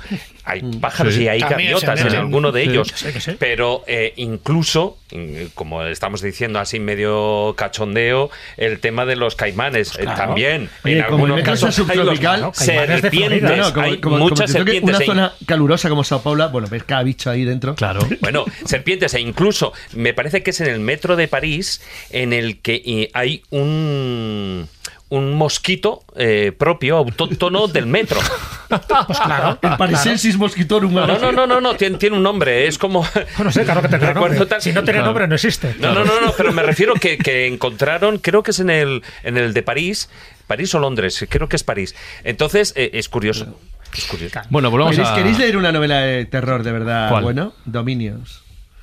Una de Frank Herbert que es una historia de ratas mutantes en el metro de Londres en el futuro. ya está.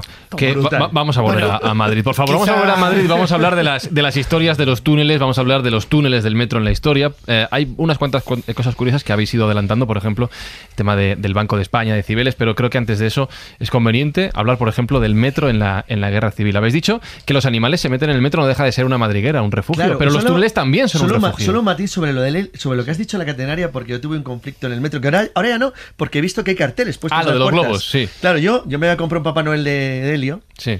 que tenía unas patas así de cartón, que se le ponía los clips en la, en la, en la- en la punta del zapatito, pues eh, flotaba por la casa, era bastante gracioso. Iba yo feliz con mi globo de helio y no me dejaron entrar en el metro con el globo de Claro, helio. no te dejan. Entonces, ahora no, hay carteles que no te permiten entrar en el globo de- con el globo de porque vas directamente a la catenaria Claro. de arriba Y cucas puedes generar un pifostie monumental. Claro. Entonces no te dejan y ahora ya han, han empezado a anunciarlo muy claramente, sobre todo por las fiestas de cumpleaños, navidades, Claro. que tú no puedes entrar con globos de helio en el metro. Lo cual es una medida de seguridad. Y a ser posible, tampoco entrar borracho. Bueno, también. Bueno, hay- accidentes de esos hay muchísimos. No Sí, hablo sí, de sí. los suicidios, Bueno, hablo está de prohibido. accidentes En, muchísimos. en Londres, por ejemplo, está prohibido beber alcohol en el metro. Eso, por eso normal. Claro. Totalmente Sí, prohibido. Bueno. Además, me parece que es desde el año 2008 y el, el- el- el día anterior a que entrara Hasta en el vigor la 2008 no lo prohibieron. No, no, no. Incluso el día anterior a que entrara Bueno, en es el vigor país la del balcón y lo prohibición, entiendo ya, sí que- se celebró una macrofiesta en los vagones. que yo creo que el 90% de la gente, también es cierto que eran jóvenes, que eh, iban en el vagón, estaban borrachos. Estaban borrachos, o sea, yo no sé cómo terminarían ese día, pero fíjate, sí que no tiene nada que ver eh, en, en ese sentido el, el- lo que ocurrió en el metro con lo que nos estaba comentando eh, Fran sobre el sistema, bueno, lo que fueron los metros, porque en aquella época, estoy hablando de la guerra civil en el año 36, en 1936, tanto el metro de Madrid como el de Barcelona, que en ese momento ya refugios, sí, estaba, señor. Claro. tenía otros fines. Otros fines que no tenían nada que ver con, o sea, ya no solo es solo el transporte, sino que, y ahí Vamos Carlos tú vas, ahí ya vamos, podemos estar hablando de la utilización en periodo de guerras, Claro. que es tanto bien como refugio antiaéreo como depósito de armas. Voy a, con- voy a contar una- una- un detalle para quien venga a Madrid. Que, porque los, los turistas que vienen a Madrid, hombre, ya me da igual que conozcan bien Madrid o poco. O poco, muy poco. Porque en, en ambos casos observan lo mismo. Los turistas en cualquier ciudad del mundo tienen tendencia a ir a las mismas zonas. O sea, las zonas céntricas. Tal. Sí, la Puerta. Hemos hablado de la línea 1, que es Sí. el eje, el eje de cuatro caminos hasta Plaza Castilla, y de la línea 2, que es el eje que va del Sol hasta la carretera de Valencia, es decir, hasta Ventas. Durante la Guerra Civil se abrió una nueva línea en el Metro de Madrid, que es la línea 3. La línea 3 tiene las mismas características de lo que hemos definido. Son calles anchas, va, para que alguien se haga una idea, desde Sol, toda la Gran Vía, hasta Moncloa, hasta la ciudad universitaria. Entonces es una vía enorme y que se construyó con el mismo sistema que las dos anteriores. De manera que tenías, tú tienes la garantía de que tenías encima una calle muy ancha. Eran vías de penetración y rapidez. Durante Pero- la Guerra Civil Para, que se, para eso, para que se usó, lo vas a contar. Claro, digo que durante la guerra civil, claro, obviamente alguien se da cuenta que, porque es evidente, es de, de cajón, que si tú tienes las tres vías principales, las donde te puedes mover en superficie con gran rapidez, y abajo tienes una línea de metro, tienes un refugio para los bombardeos perfecto. Pero es que Madrid tenía además un inconveniente, aparte de los bombardeos aéreos. Y es que el ejército de Franco dominaba el Cerro Garavitas, en lo que hoy es la, la Casa Campo, desde donde disparaba directamente con artillería pesada contra el centro de Madrid. ¿Sabes cómo lo llamaban los nacionales? El GUA. Porque era como tirar canicas a un agujero, era Sí, facilísimo. y fíjate que en el caso de la Los- línea 3 está súper cerca, en realidad. Exacto, lo tienes enfrente, con lo cual el metro se convirtió por primera vez en la historia del mundo en un refugio antiaéreo. Cosa que lo ocurrió en Londres y en todas las ciudades europeas durante la Segunda Guerra Mundial. Claro. Entonces, el hecho de convertir al metro en un refugio antiaéreo lleva aparejado la segunda cuestión que ha contado David. igual que proteges a las personas, es perfecto para, para guardar municiones, depósitos de Claro. armas, todo ha protegido bajo cualquier ataque de superficie. Lo cual te permitía tener una estructura suburbana o subterránea de la guerra que te permitía además otro añadido más. Cómo mover cargas pesadas por el centro de la ciudad sin estar expuesto a los bombardeos de artillería o de la aviación enemiga. Lo movías por abajo, utilizando los ejes principales de las tres rutas de las tres líneas. Entonces, ya tenías conformados los tres elementos que tanto los teóricos del metro de Moscú después de la Guerra Mundial, porque luego lo amplían mucho de sus líneas, cuando las hacen en los años 30 eran también embrionarias, pero cuando luego expanden es enorme, y el resto de los países del mundo donde se dan cuenta que en un entorno europeo de Guerra Fría el metro va a ser unos lugares fundamentales en caso de una crisis. Además, además, ya sabes que en la estación de Diego de León, precisamente durante la guerra, hubo simplemente una fábrica de explosivos. Sí, directamente, era que, subterránea. que- que tuvo un accidente en el que murieron tres personas, creo recordar. De todas maneras, fijaros, tanto Barcelona como Madrid, cuando empieza lo que es la guerra en 1936, porque tú incluso ya estabas adelantando, ya estaba como la toma de la ciudad y tal, pero en aquel momento las dos ciudades eh, pertenecen al bando Sí, republicano. son republicanas, sí. Y eso hay que tenerlo en cuenta. Por ejemplo, en Madrid no se util- yo creo que no se llegó a utilizar eh, también un- otra tercera vía que sí que se hizo en, en Londres y otra, otra tercera vía de uso de, de lo que era el subterráneo.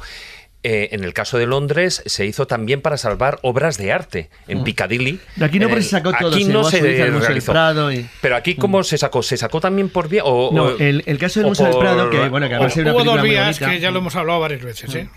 El caso del Museo del Prado, sabéis que se saca entero por superficie y se va todo. se Por va a superficie, no por Pero, pero hay una cosa que es lo que iba a comentar Juan Ignacio, después se veía en la cara, que es que eh, eh, es la línea 2 tiene dos, dos sub.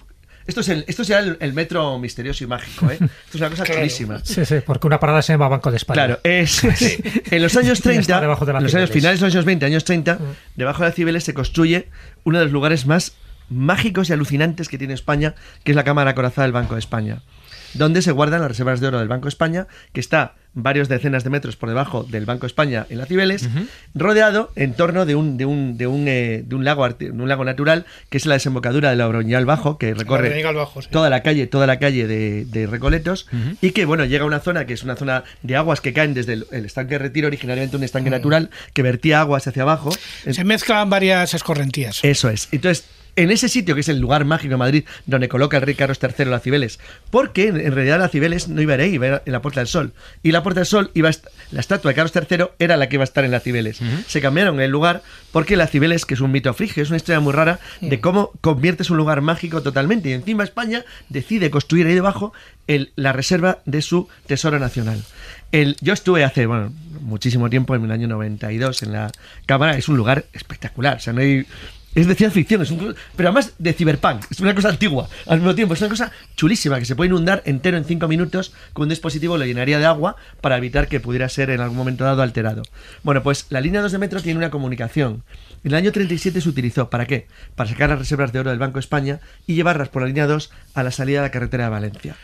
De esa manera tú conseguías mover cargas pesadas sin que tocara en superficie hasta fuera de los alrededores de Madrid. Cualquiera que vaya al metro de Madrid, si llega a la línea 2, si llega a la parada de ventas, donde está la, plaza de toros, puede observar una cosa muy curiosa. Enfrente justamente, más bien Eso en la es. zona del- de, la Fuente del. Exacto, y ve perfectamente que ve luz, luz, Sí, hay luz, luz, sí. del día. Sí, una salida. Luz del día, porque es una de las salidas que tiene el metro al exterior, está justo ahí. Entonces ahí se colocó todo en cargas de tren para poder llevarlo, llevarlo por vía, por vía férrea hasta Valencia, donde se embarcó para Rusia. Entonces, realmente, es decir, el hecho de que Madrid estuviera intercomunicado por el interior ha generado luego toda una mm, tipología, Juan Ignacio y yo, que nos hemos dedicado durante varios años al estudio del Madrid subterráneo raro, eh, hemos llegado a conclusiones muy curiosas. Como por ejemplo que ahora mismo España, España, digo, hablo como país, podría llevar cargas pesadas perfectamente desde Moncloa, Moncloa hasta el aeropuerto de Barajas, sin Sí. tocar la tierra, en ningún momento, solo por el subsuelo. Al hacer la T4, la línea T4, tú llevarías a los aeropuertos de Barajas y el próximo de Torrejón, puedes llevar por debajo de tierra auténticas cargas auténticamente pesadas prácticamente desde el Palacio de la Moncloa, por poner un ejemplo de extremo opuesto. Oeste-este, sin tocar ni siquiera la superficie. Entonces, esto lo hace posible el hecho de que el metro es encima un elemento veloz y rápido. Pero sobre porque todo, no tiene atascos. Pero sobre todo porque los ingenieros que, que diseñaron de alguna manera la tecnología del metro español se habían fijado fundamentalmente, y eso creo que lo sabes, en cómo se hizo la línea Maginot que es muy curioso. Cómo se construyeron, pero sobre todo en la Operación Feliz, cómo se hicieron los túneles de Gibraltar. Hay un... Bueno, Gibraltar se excava en el siglo XVIII, cuando, la- es decir, cuando empieza Sí, no, a excavar- pero cuando se amplía se amplía en los después, eh, con la Operación XX, Félix. No, la operación Félix es la operación para ocuparlo. Tiene la operación alemana. O sea, pero, pero es quiero verdad decir lo que estaba la idea de que tú, podías horadar entero una estructura y, o aplicarla con varios fines, no necesariamente. Es decir, el metro es un elemento civil, pero los rusos, cuando hacen el metro de Moscú, tienen la misma idea, que es que tú ya lo- le haces la idea con la idea de construir un refugio. Un lugar donde tú puedas mover cargas muy pesadas sin que estén expuestas a ataques en superficie.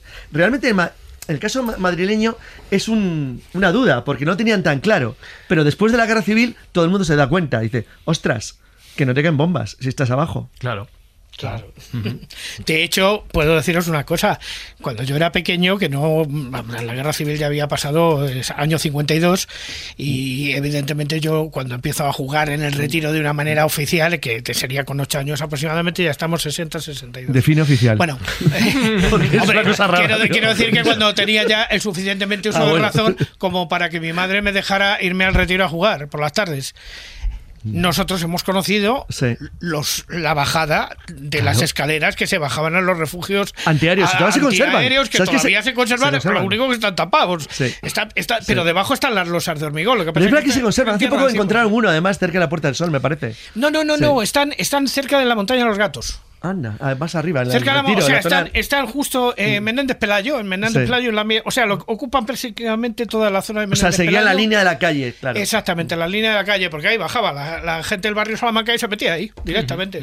Hombre, si estás mejor abajo que fuera.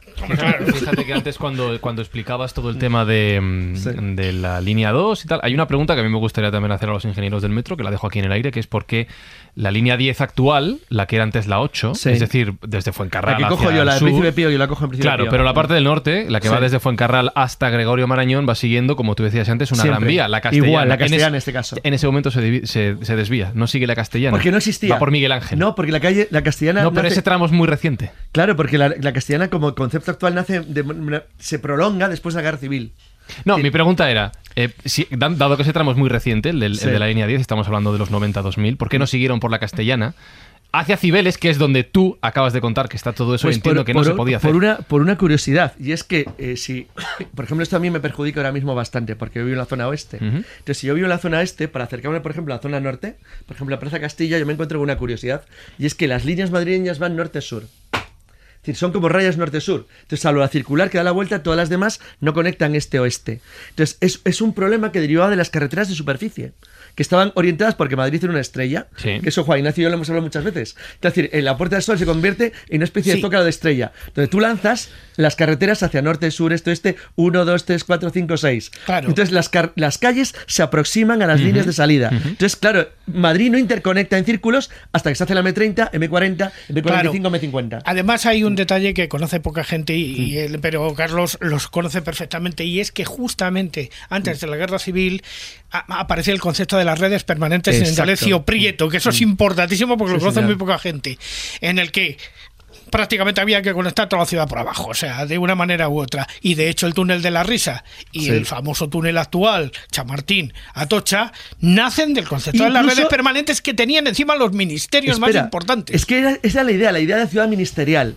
Que los nuevos ministerios, que al igual que la ciudad universitaria, nacen como conceptos modernos de, de ciudades bloque. Una ciudad para la administración, una ciudad. Imaginemos Para que la universidad, para la universidad, otra claro. para la justicia, imaginemos, ¿no? Entonces, esas teorías de ciudades aisladas que se interconectaban por el subsuelo. Por cierto, en el metro de Madrid hay tres elementos muy curiosos, que hay varios sitios donde las líneas no están conectadas entre sí, pero están conectadas en la práctica si te pones a andar.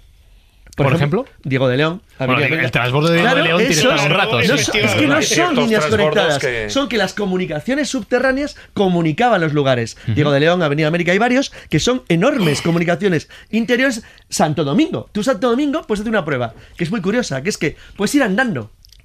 De- es decir, es una cosa de lo más llamativo. Tú puedes conectar ahí dos, varias líneas simplemente poniéndote a andar. Entonces vas atravesando la línea 2, la línea 3, la línea... Y acabas en la 10, en la de Plaza España. Bueno, en noviciado Plaza de España, efectivamente. Exacto, vas está. andando, es, puedes sí, recorrerte Sí, toda la estructura subterránea sin tocar el metro, simplemente andando, comunicándote, atravesando los pasillos de las líneas. Llegas a la estación de la 3, sigues andando y, y sigues comunicándote. Y acabas recorriéndote Bueno, en- por el en un día de mucha lluvia yo lo acepto, pero si no, ¿qué quieres que te diga? Yo voy a- hacer ese Sí, por pero yo lo, lo- lo pongo como ejemplo curioso de las interconexiones que van mucho más allá de la Mira, línea te voy a poner yo un ejemplo de interconexión que no existe y ahora aprovecho esto para Sí. hacer una pregunta a Juan Ignacio. Una interconexión que no existe es la línea 1 y la 7, en Chamberí se cruzan, pero no Pero hay no se estación, tocan, pero no se tocan. porque tenga altura diferente. Va, pues a los vecinos Sí. de Chamberí re- a mí me revienta, vamos. Pero tendrías que hacer una obra del copón, porque tendrías que Pero ya, interconectar. pero ya se pusieron a hacer. Bueno, no, seis no tramos voy a- de escalera. Ya, claro, está Alonso Cano, que no tiene conexión con nada, pero ahí se cruzan. Bueno, eh, todo esto ¿por qué? Porque no lejos de allí está la estación de Cuatro Caminos, que hemos hablado antes de ella, una de las originales de la línea 1, que está. La línea 1 está muy cerquita del suelo en Cuatro Caminos. Sí, Pero. Juan Ignacio, para bajar a la línea 6 en Cuatro Caminos, 45 metros.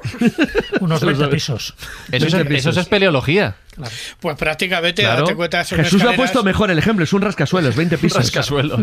Es que, es que lógicamente, daros cuenta que los problemas técnicos de una ciudad como Madrid no son los problemas técnicos de una ciudad como Londres, donde efectivamente sí que existe un problema con un río brutal, porque bueno, el Támesis es brutal, pero aquí tenemos otro problema y es que estamos como en Roma, tenemos siete colinas prácticamente.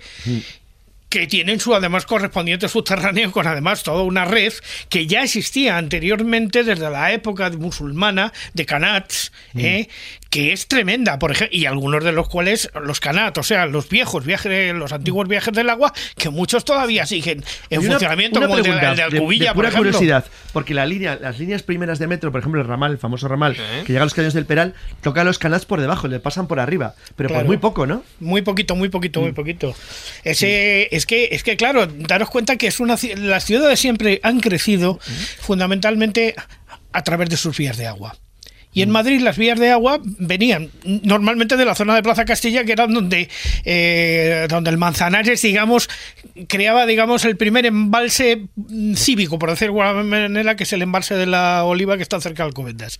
Y de ahí es donde luego, posteriormente en el siglo XIX, parte la idea de los ingenieros, primero de Cabarrús, ¿eh? primero fue primero Y luego fue los que hacen Isabel II, Exactamente, genial, sí. y luego ya es Isabel II la que organiza, digamos, el suministro del agua a Madrid, pero además de una manera tan inteligente, es que nosotros aquí los españoles estamos acostumbrados a decir que somos idiotas, pero lo que no sabemos es que la obra de ingeniería del canal del. Isabel II hace que Madrid sea una ciudad donde tú abres el grifo y te agua mineral, te Eso- sale agua mineral. Y está buena, La además. estación, hombre. de, la estación de ópera se llamaba antes de Isabel II.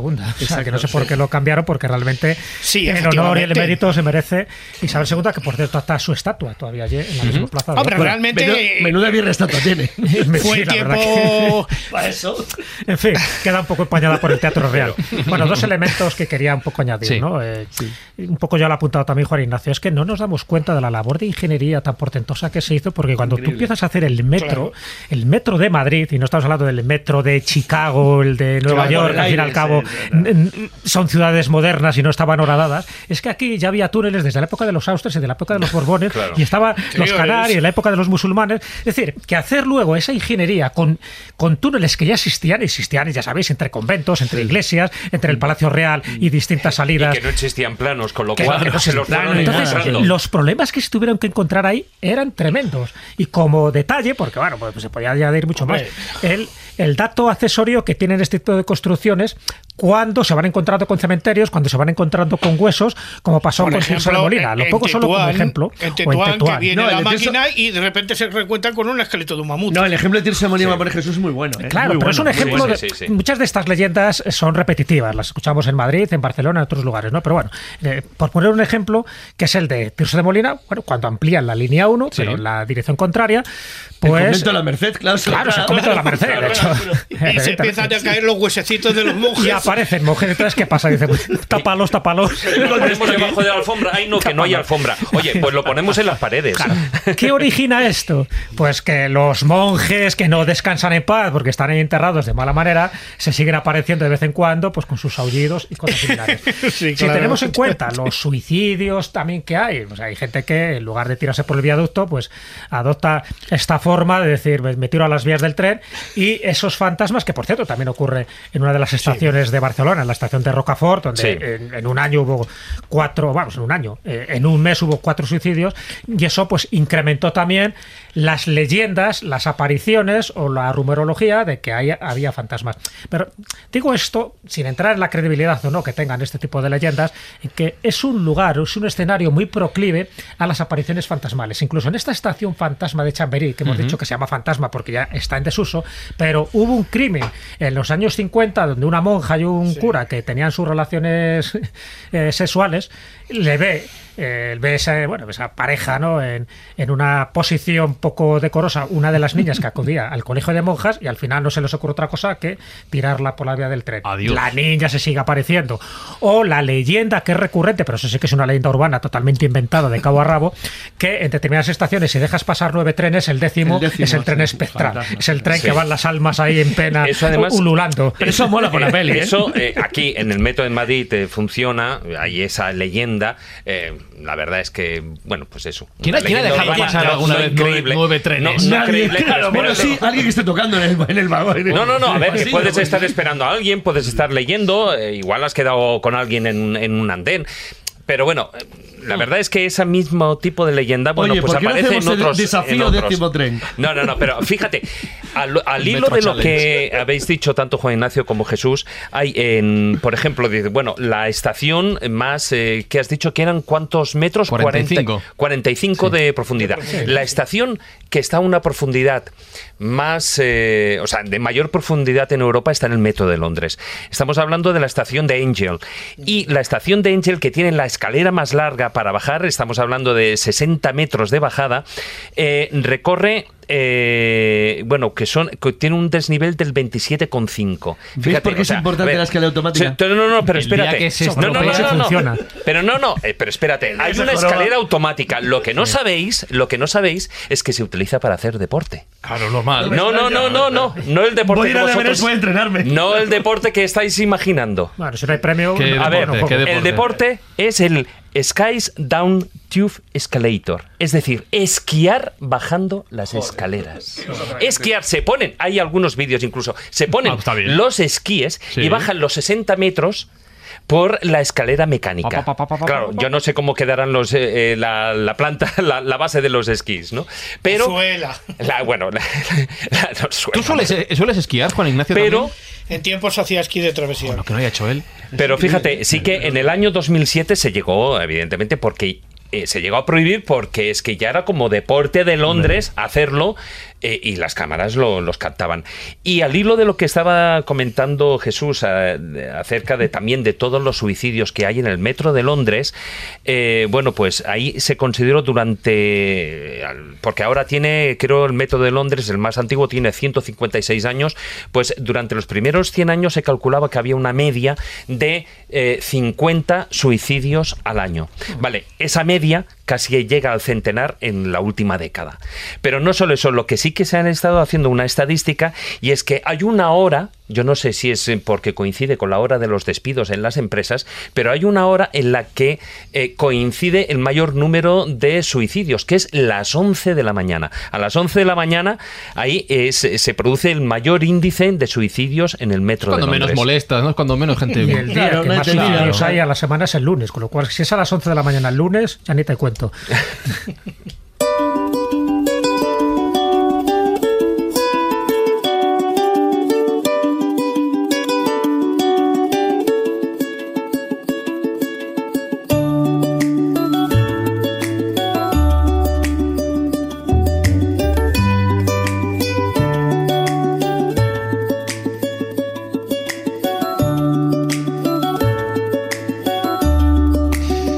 vamos a ir eh, empezando a recoger, que ya sabéis que aquí en Escobulandia el concepto de empezar a hacer algo es bastante relativo, lleva su tiempo, todo lleva su tiempo. Así que vamos a ir pensando en empezar a recoger y a ir contando las últimas historias en torno al Metro de Madrid y, como estáis viendo, a otras eh, redes subterráneas de otras ciudades del mundo que también tienen y merecen su atención, por supuesto. Por ejemplo, mira, David, lo hablábamos el otro día. Eh, había otra estación fantasma en Madrid hasta hace bien poquito. Es verdad que su historia es muy diferente a la de Chamberí, más que porque se dejara de usar es que nunca se llegó a utilizar hasta hace bien poco. Porque no había pero- nada. Claro. Claro, pero hoy en día, hoy en día, si no me equivoco, ya deja de ser una estación Sí, hace fantasma. poco que se inauguró, pero llevaba hecha, no sé, 10, 15, más, más 15 años. Arroyo del Fresno. Sí, Arroyo del Fresno, Fresno, que se construyó en el 1999, allí Mm. lo que es en la línea 7. Pues fíjate, 20 años. Eh, pues sí, se paralizó porque, bueno, se construyó ahí en principio, estaba pensado construirse un barrio eh, y, y- y esa parada de, de metro, bueno, pues tenía que abastecer el servicio para toda esa ese amplio barrio que se iba a construir ahí, pero mm, bueno, pues por cuestiones de- económicas, pues no se llegó no se llegó a hacer, ¿no? Con lo cual eh, el sí que durante todos estos años se ha convertido en una estación fantasma junto con la de Chamberí, la otra, ¿no?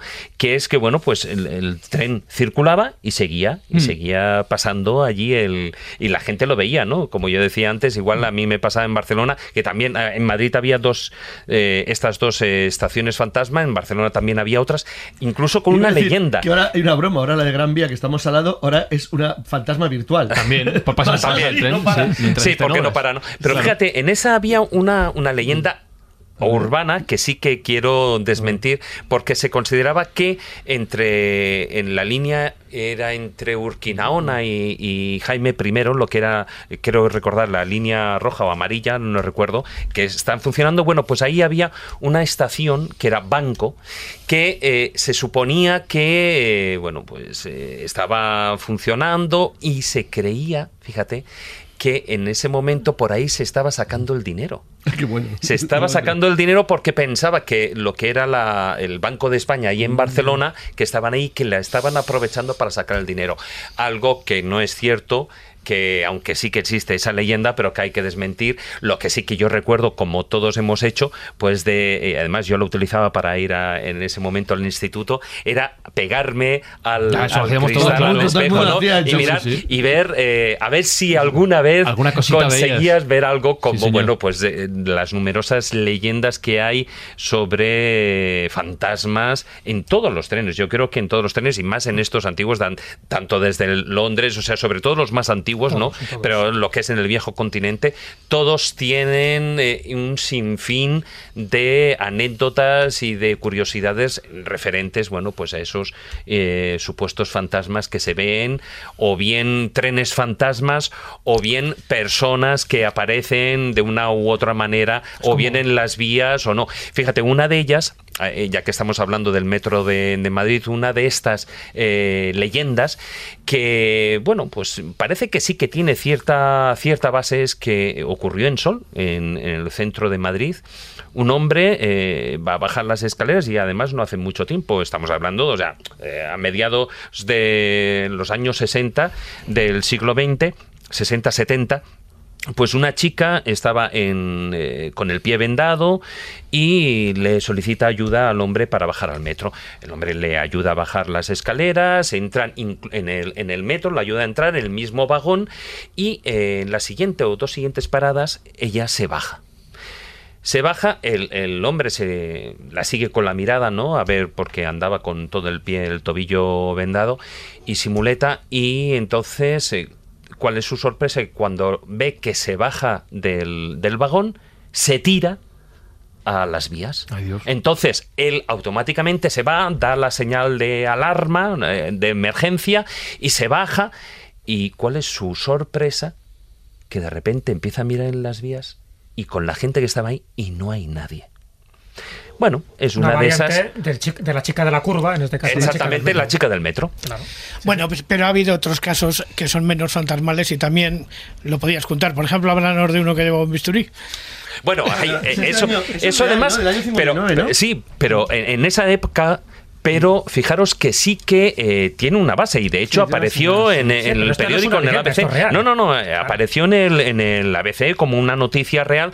Por lo visto era, eh, le, ya- le conocieron ya en la época como el loco del bisturí. Era un hombre eh, joven, al parecer, que, eh, lo que a lo que se dedicaba era con un bisturí iba eh, rajando las nalgas de las mujeres. Ahí. Pero Las mujeres no se daban cuenta.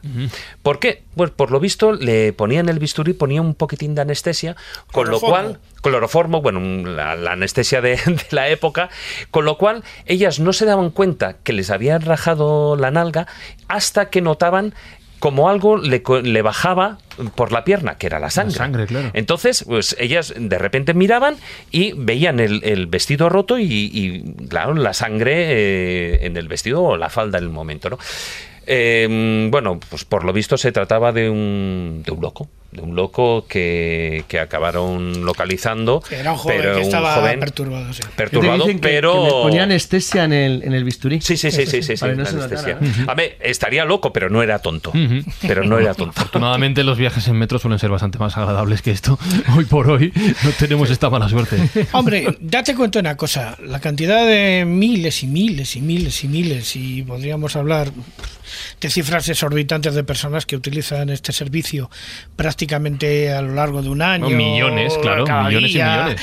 Hace que efectivamente sea un pequeño zoológico humano de toda clase de personajes, de todos los tipos, de todos los colores y de todos los sabores, yo, claro. Es una clase de antropología. Hay que ver un Pues poco claro. cómo funciona, cómo se comporta cada uno, quién se sienta a tu lado, cómo hay gente que rehuye, por ejemplo, el contacto, cómo Sí, otros señor. se refugian directamente en el móvil o en la tablet, cómo otros se quedan con la mirada perdida sin saber Mira, qué hacer, cómo otros se ponen sus cascos. Es, decir, es curioso ver las Os reacciones que voy tiene la a gente. contar que en el último programa, el que hicimos con nuestros pequeños, nuestros pequeñajos, Eh, Los esa pequescóbula, ¿no? por la noche cuando me volvía en el metro a mi barrio, ya cuando habíamos terminado, resulta que se me pone una muchacha delante que todo su afán era mirar a todo el mundo muy fijamente y estar limándose continuamente las uñas, pero con una pedazo de lima que parecía una lezna.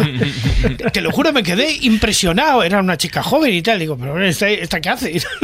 Claro, que en lugar del vesturí, tú ya pensaste lo peor, ¿no? No, no, pues pensé que era una persona. mm, Mira, se me ocurrió que era una persona. Vino con las uñas limadas. No, que era una persona con un trastorno de ansiedad y posible con un trastorno de imagen, porque estaba todo el rato ahí haciéndose Bueno, las uñas, es- pero se- además no miraba a nadie, o sea.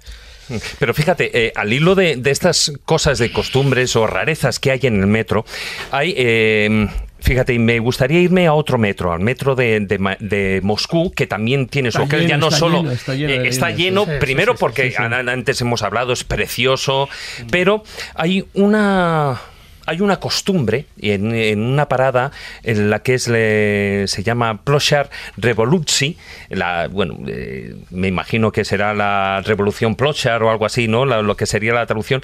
Y es que en el andén hay una serie de estatuas de bronce. Hemos dicho que el, el metro de- de de Moscú es precioso porque además hay vidrieras. Bonito, sí. Eh, estaba considerado en su momento cuando lo construyeron dijeron no no los palacios son para el pueblo no son para la nobleza con lo cual quién va en el metro La- el pueblo. Pues vamos a construir el, el- el metro como si fueran palacetes.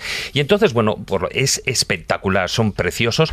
Pero en esta estación digo la Prussia Revolution eh, es súper famosa porque en ella hay una serie de guardias con, que están con un perro hay cuatro guardias con un perro pero hay uno de ellos una de las estatuas, y no, no toda la estatua, sino en lo que es el morro del perro, que está absolutamente em, brillante. Y de repente tú estás allí y te das cuenta cómo la gente pasa, y sobre todo si es gente joven, y pasa la mano por el morro del perro. acarician, ¿no? Acarician el morro del perro. Y pasa otro chico joven y acaricia. Y si tú te quedas claro, y entonces empiezas, empiezas a indagar en lo que es la leyenda, y resulta que ahí eh, el perro, ese perro, no sé por qué en concreto, pero ese perro se ha convertido en un perro talismán.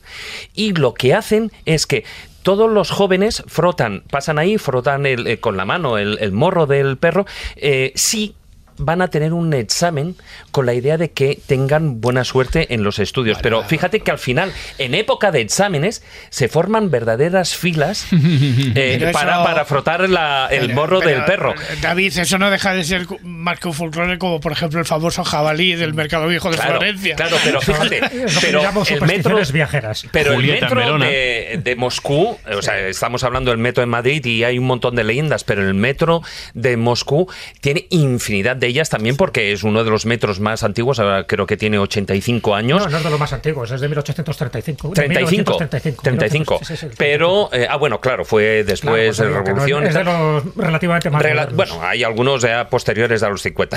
también, también. de grandes ciudades.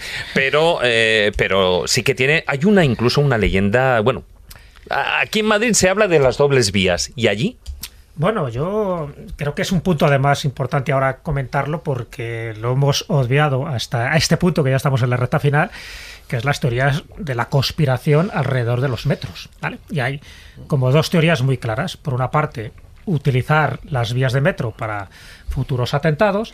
La otra es construir una red paralela a metros, por decirlo así, una red A oficial, la que utilizan los turistas y los transeúntes, y una red B privada, oculta, para otro tipo de fines, casi siempre militares. ¿vale?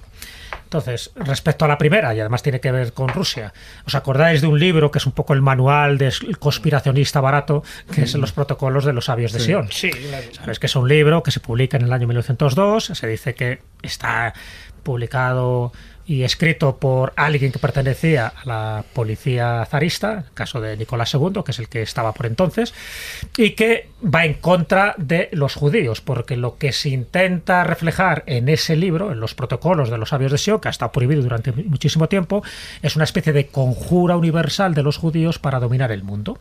Y para eso, dice que ahí se hacen un poco eco de las actas del Congreso de Basilea, el Congreso sionista de Basilea de 1897.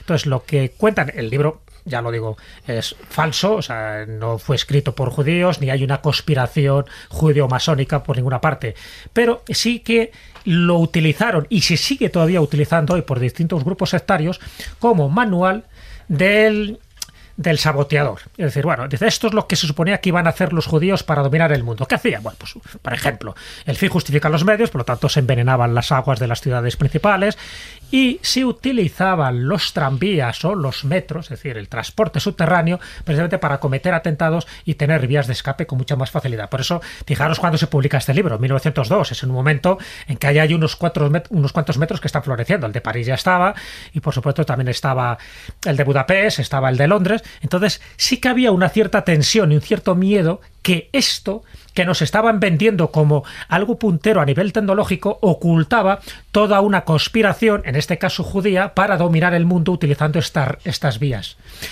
Entonces, ¿por qué digo esto? Porque en el metro de Moscú esto se da en todos los lugares. Pues digo, la teoría conspiracionista. Dice, bueno, muy bien, una vez que se gastan este dinero con las tuneladoras y empiezan a hacer túneles, ¿por qué no hacer otro túnel paralelo pero oculto para este tipo Ya de que actividades? estamos dos por Claro. uno, ¿no? Por ejemplo, por ejemplo, Por cierto. aeropuerto de Denver, 1995. Claro, pero ahora, ahora donde separo- dicen que No, pero- debajo de ese mismo no, no, pero aeropuerto Ahora hay se otro. para el de Denver, que es muy curioso, de, de un caso real. El, las túneles del M30 de Madrid tienen una, una vía por debajo. Es conocido, o sea, es real. O sea, efectivamente hay una vía por debajo de servicio para casos de emergencia, ayuda o de colapso del túnel principal. O sea, es decir, bueno, los ingenieros cuando construyen cosas las hacen con cierto, con cierto ingenio y cierta Sí, habilidad. pero eso consta en los mapas, se sabe. Exacto, y exacto. se- el de cuentan el de el Denver no, pero el de Denver tiene su explicación también. Lo de Denver todo el mundo sabe que existe. Claro, por ejemplo, ¿cuál es la teoría de Jesse Ventura? No, pero no es Jesse Ventura. El es que de- fue el exgobernador Pero no, pero de no, pero no por Jesse Ventura. Es que se sabe perfectamente. ¿Por qué no hay planos, como dice David? No los hay porque todo el mundo sabe lo que hay en Montaña Cheyenne, que está enfrente de Denver. Es el mayor centro de estructura militar norteamericano. Es toda la, toda la- todo está horadado entero. Es decir, es el antiguo mando, eh, uno de los antiguos mandos de guerra aeroespacial de Estados Unidos. Y entonces Montaña Cheyenne es un- un- una inmensa base subterránea Por capaz cierto- de, de acoger a miles y miles de personas. Por cierto, ¿sabéis dónde está el corazón cibernético del metro madrileño? ¿Dónde? En el Alto del Arenal. Sí. Ah. Y por cierto, tengo que decir, ya que te has ido a Vallecas, que en la estación de Buenos Aires hay un vagón de los primeros, Sí, de los de los- primeros de los que- trenes del metro de de los Madrid. hizo. antiguos, sí, sí. Está colgado, eh, está con unas, con, bueno, no sé cómo lo han colgado, está en el aire, está muy Sí. chulo. Yo a los he visto de niño, ¿eh? que estaban en uso en Madrid. ¿eh? ¿Tú los has visto de niño? Claro, está Tanto meternos con Juan Ignacio y tú qué edad No, yo tienes, los he visto Carlos? de niño Madrid porque, tardó mira, mucho en modernizarse. Mi padre, mi padre trabajaba en un bar en, la- en Cuatro Caminos, en una de las cafeterías Nebraska. Y yo mm, tenía un tío que estaba justamente en las cocheras del metro, o sea que he conocido los vagones más antiguos que ha habido en todo Madrid, Pero es que pero duraron cuando era- cuando era muy pequeño. ¿eh? Duraron mucho, mucho. Sí, ¿eh? sí, sí. Bueno, pues eh, os voy a decir palabra de friki de metro. Una cosa que no te he confesado, Carlos, un- una ¿Tú afición no que tengo yo recuerdas lo de reservado para caballeros mutilados? No, no recuerdo, la verdad es que Bueno, no. Pero, hablando de reservado para caballero mutilado, ahora quiero contaros una cosa. no, no, pues cuéntala porque voy a terminar el programa ya, o sea que... Bueno, pues os lo voy a contar. Uno de los especímenes más curiosos del el, mm, Metrus incordiosus eh, es un ser, por ejemplo, de aproximadamente menos de 10 años, que suele montarse en el metro ocupando dos asientos mientras Ay, su Dios. Pasa de todo. O sea, que le mandas saludos. Sí, entonces normalmente suelen hacerlo Vale. en el Bueno. asiento donde pone eh, caballeros con garrota. Ajá. Bueno, pues el otro día llegó el caballero Lo- de la lo- garrota lo pone Se- se- literalmente. se y le metió un garrotazo al niño que lo- Madre. mayores, ¿no? Bueno, lo que yo iba a decir, que una de mis pasiones inconfesables, Carlos, es coleccionar planos de metro de todo el mundo. Mis amigos saben que cuando se van a otras ciudades me tienen que traer planos de metro. Escobuleros, por favor, si tenéis planos de metro de donde sea, escaneadlos y mandadlos por redes sociales, Oye, porque te aquí habrá, mandar, ¿eh? por favor, aquí habrá un friki deseando verlos y leerlos. y yo os recomiendo, sí, sí, sí, tengo un montón en casa. Yo os recomiendo a todos que vayáis a la estación de Chamberí, si estáis en Madrid, que vayáis a la nave de motores, que vayáis, por ejemplo, al- a la estación de La Buenos que tú has Aires. dicho, la que mantienes. en Eso es porque Aires, tenéis ¿eh? un montón de cosas interesantes que ver de la historia del Metro de Madrid.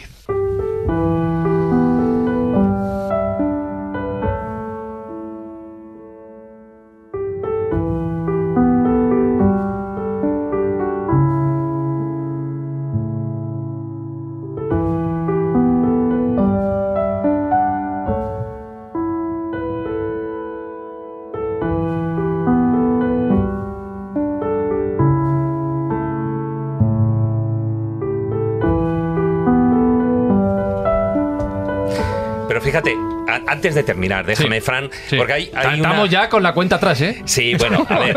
en- pero fíjate, en Madrid tenemos una, una línea circular. Sí, ¿No? sí, vale. Y eso aparece en el plano. Sí. ¿Tú sabes cómo en el metro de Moscú? Porque yo insisto con el metro de Moscú porque es que es. eh, ¿Te gusta? esa también- ¿Tienes mapa? Eh, bueno, sí, sí, pero Moscú, ahora ¿eh? hablaremos del mapa y del mapa. B. Pero mapa. espérate, ¿tú sabes eh, cuál es la leyenda que dicen por qué la leyenda circu- la línea circular en Moscú aparece? Bueno, pues estaban planeando lo que es el, el metro de... Y Stalin estaba con una taza de café. Esa taza hay un momento en el que la deja encima de los planos y deja un ruedo, el círculo. Y a partir de ahí dice la leyenda que se dan cuenta y dicen, piensan, hay que construir un- una Perdón, línea ¿sabéis, circular. sabéis que es- ahora, mira, fijaros cómo se ponen las leyendas urbanas. Oh, gran líder. Voy a contaros la misma leyenda con una variante. A ver, a ver. Es, es que es buenísimo. Es decir, hay una, hay una en la frontera entre Finlandia y Rusia, en la Unión Soviética, del año 40, cuando la primera guerra ruso-finlandesa, hay una cosa que se llama la marca del dedo de Stalin. Hmm. Y es que dicen que cuando se estaba trazando la frontera del tratado, Stalin apoyó el dedo, nadie se atrevió a decirle nada, hicieron el contorno del dedo. es la misma leyenda que la de la taza de café. Bueno, pero a ver, cuando estamos hablando de planos, ¿tú quieres los planos A o los planos B? A mí tráeme de todo, tráeme de todo. Porque, a ver, en el caso de Moscú, y, y de esto Jesús sabe, eh, hay la leyenda del metro B, es decir, el, el metro Metro B. 2. ¿Existe, no existe? Bueno, es una leyenda, yo creo que sí, pero por una razón obvia. Estamos hablando de Stalin. Stalin era un paranoico, entonces se sabe perfectamente los búnkers, los búnkeres que hizo directa o indirectamente Stalin, entre ellos el de Samara, por ejemplo, de 37 metros de profundidad, que para que nos hagamos una idea, por ejemplo, el de Hitler solo tenía 16 metros, el de Berlín. O sea que el tío sabía hacer Hacía las cosas bien. búnkeres Eh. y, y, bast- y bastantes, no solo a las afueras de, de Moscú, sino en el propio Moscú. Entonces, bueno, pues muchos de esos, algunos se pueden ver, alguno forma parte, por ejemplo, del Museo de, de Guerra, de la, de la Guerra Fría, entonces está muy profundo, tienes que bajar ahí, sí que hay que bajar escaleras. Es que el metro de Moscú se diseñó como refugio también nuclear en las Claro. últimas fases. Sí. Entonces siempre se habló de que cuando construyeron el metro oficial en 1935 también estaban construyendo otro por la, bueno, la cantidad de obras faraónicas que hicieron allí. Y ese metro que desde ese momento empezó a correr como una leyenda urbana, porque a ver quién se lo decía esto a la cara a Stalin hasta el año 53 que muere, o sea, nadie. Entonces sí que había rumores y de hecho en código secreto lo llamaban el D6, ¿no? que es el metro B, el metro oculto, el metro paralelo, como tú lo quieras llamar. ¿Por qué se sabe? Y al final, bueno, ya la gente se va un poco de la lengua, por eso, porque ya no existe ese, ese control, esa censura que existía antes, ¿no? Porque hay escaleras bloqueadas, porque hay puertas que conducen a ninguna parte, porque hay una línea que no tiene una salida, por lo menos una salida aparente, y dice que daría a la entrada de uno de los túneles del metro 2. Es decir, bueno, todo esto es lo que indica de que es muy posible, aunque no sea un metro paralelo y más subterráneo, pero sí es muy posible que en su momento, acordaros que estamos hablando de la Guerra Fría, donde la Unión Soviética, cuando todavía era Unión Soviética, pues se las tenía muy estrechas con Estados Unidos, ¿por qué no? Igual que Estados Unidos también hizo búnkeres por todos los sitios. Entonces, sigue existiendo la leyenda, lo que pasa es que si, si existe, ya te digo, yo creo que sí, no lo dan todavía a conocer porque posiblemente sirva de lugar, bueno, pues de lugares de, de almacenamiento de, ciertas armas que no quieren que sean conocidas, porque eh, están muy profundos, estamos hablando entre 50 y 200 metros de profundidad,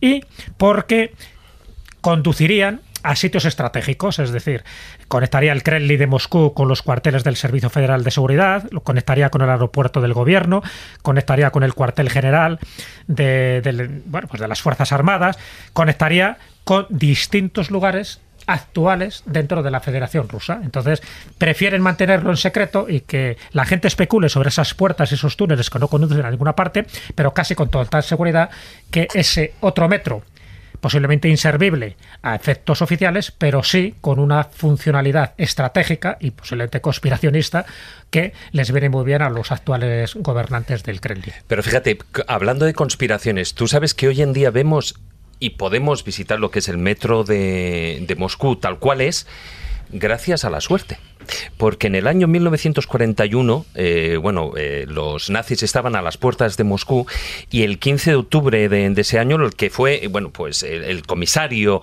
del, del, pueblo, el comisario del, de los ferrocarriles, que era un Kaganovich o algo así, creo que se llamaba curiosamente. Pues eh, él lo que, viendo que los nazis ya estaban ahí en, en, Moscú y para evitar, yo no sé si por esas dobles túneles o no y tal, pues eh, dio la orden de derribar toda la infraestructura del metro. Entonces, durante toda esa noche, desde el 15 al 16 de octubre, estuvieron minándola por completo, o sea, desmontaron lo que eran las escaleras mecánicas, se cortó todo el suministro eh, de energía, se decretó, bueno, pues que se iba a hundir y a la mañana de ya del día 16 cuando el, el metro eh, eh, permaneció cerrado. De hecho, es el único día eh, desde que se creó que ha estado cerrado el metro durante 24 horas. Bueno, pues al final, en el último momento, cuando se esperaba que se diera la orden al mediodía, esa orden no llegó. Esa orden fue cancelada. Yeah. Afortunadamente, me imagino por cuestiones ya militares, ¿no? Como que, bueno, la cosa ya no era tan, no era tan negra como estaba, ¿no? no los nazis como que no iban a entrar en, en Moscú en la ciudad. Y como digo, vemos el metro de Moscú tal cual es, con toda su grandeza, por, fíjate, por ese pequeño detalle. Y solo un apunte más. Como hay gente que sí que tiene información privilegiada en Rusia y en concreto en Moscú, como esto no lo puedes todavía contar a las claras, se escriben novelas de ciencia ficción. Uh -huh. Entonces, una de esas novelas de ciencia ficción que se titula Metro 2033, que en fin, plantea un escenario posapocalíptico donde la gente se refugia precisamente en ese Metro 2. Hay un juego de un juego de un juego de El autor es Dimitri Hay un juego de ordenador que es igual en Madrid. Que es, ¿Ah, sí? es que luego se convirtió. Es que esa Exacto. novela se ha continuado. Ha tenido secuelas. Y en Madrid, en Madrid hay uno que se desarrolla en el metro posapocalíptico de 100 años. Bueno, sí, pues al final ya sabes, bueno, entre la sí, línea roja, que son los comunistas, y el cuarto Reich, pues mm. se pegan palos dentro del metro sí. subterráneo, dentro del otro pues metro. Que lo sepas, Frank, que, que hoy, hoy en día con zombies. Hoy en día con Ya que habláis de novelas y películas, y recomendar una película basada en el tema del metro, que es muy curiosa, que se filmó en el año 1996 en Argentina, que se llama Moebius que contemplan la hipótesis de que uno entra en un convoy del metro que al entrar en el túnel, él entra en como una especie de banda de Moebius de las que no se puede salir de ninguna manera. Es una película muy curiosa, la recomiendo. Bueno, pues eh, ya que estamos con recomendaciones artísticas y literarias, Jesús, ¿tenemos cuento?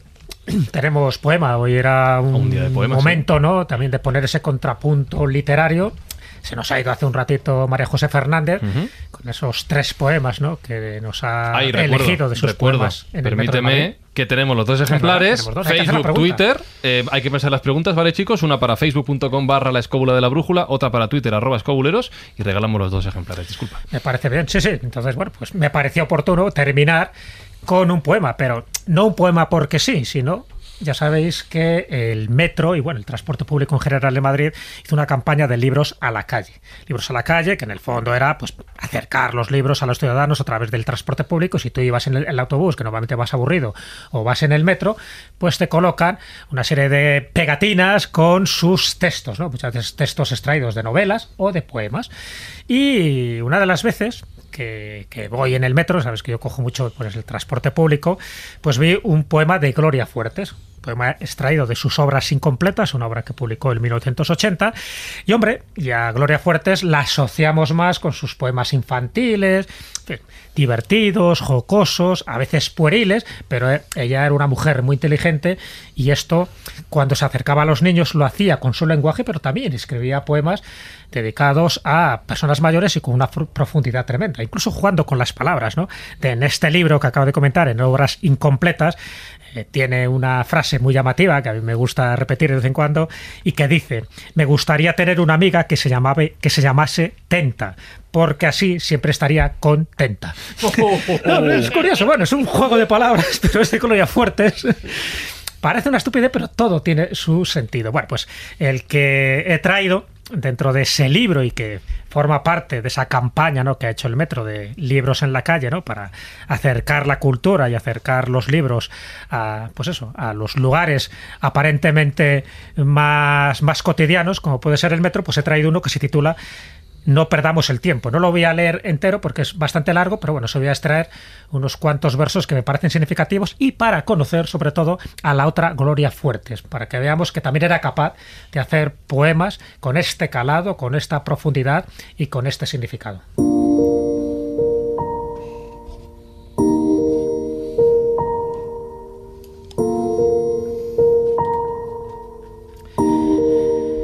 Si el mar es infinito y tiene redes, si su música sale de la ola, si el alba es roja y el ocaso verde, si la selva es lujuria y la luna caricia, si la rosa se abre y perfuma la casa, si la niña se ríe y perfuma la vida, si el amor va y me besa y me deja temblando. ¿Qué importancia tiene todo esto mientras haya en mi barrio una mesa sin patas, un niño sin, zapatos o un contable tosiendo, o un banquete de cáscaras, un concierto de perros o una ópera de sarna? Debemos inquietarnos por curar las simientes, por vendar corazones y escribir el poema que a todos nos contagie. Y crear esa frase que abrace todo el mundo. Los poetas deberíamos arrancar las espadas, inventar más colores y escribir Padre Nuestros. Adornar al humilde poniéndolo en el hombro nuestro verso, cantar al que no canta y ayudarle, es lo sano, asediar usureros y con rara paciencia convencerle sin asco trillar en la labranza, bajar alguna mina, ser buzo una semana, visitar los asilos, las cárceles, las ruinas, jugar con los párvulos, danzar en las leproserías. Poetas, no perdamos el tiempo, trabajemos, que al corazón le llega poca sangre.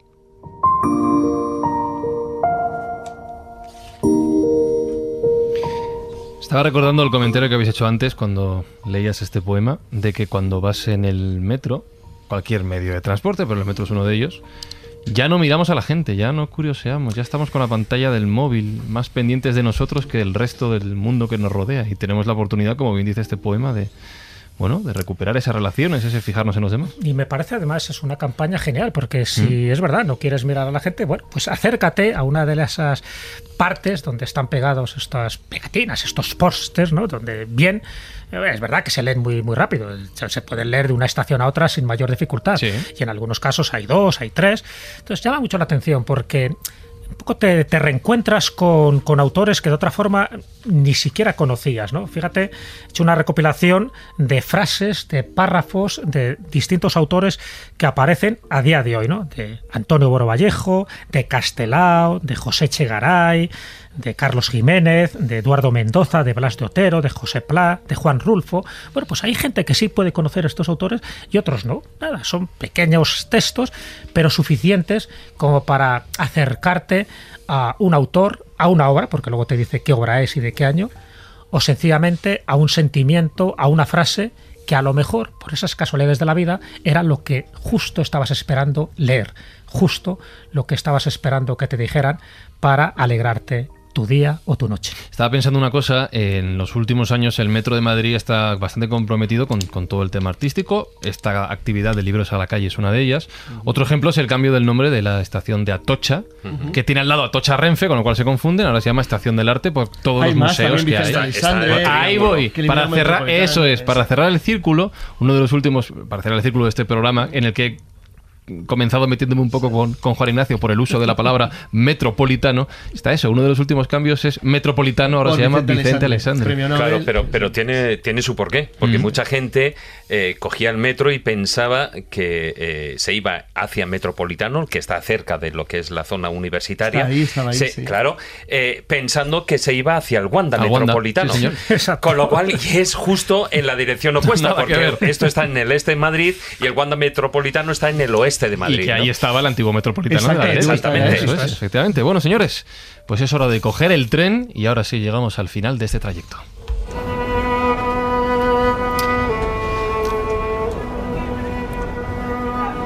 Próxima estación, Sol. Aquí donde hace ya 100 años comenzó esta hermosa historia.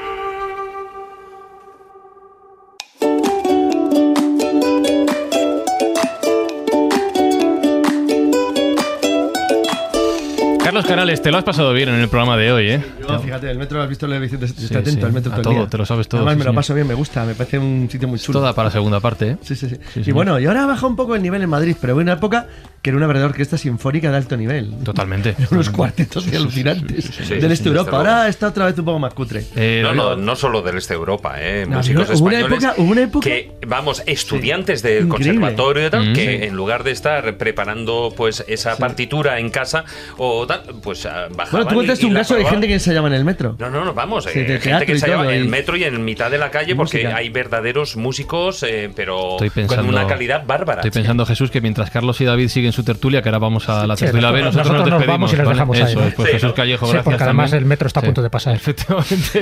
Eh, y mira, la pregunta con la que he empezado, voy a terminar con ella. ¿Cómo vuelves a casa hoy, Juan Ignacio? Pues mira, yo mm, tengo costumbre de, como vosotros decís que todo el mundo con el móvil, pues yo al contrario me llevo un librito para estudiar. Sí. Pero a veces no tengo más remedio que dejar el librito para observar.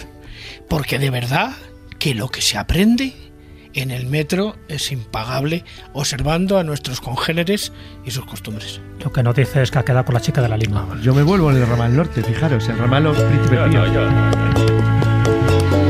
Jesús Blanquiño en la producción, Alejandro Muñoz a los mandos técnicos y un servidor Fran Zuzquiza que hoy se va con el espíritu friki colmado de conocimiento. Ha sido un placer, de verdad. La semana que viene más y mejor aquí en la Escóbula de la Brújula. ¡Chao!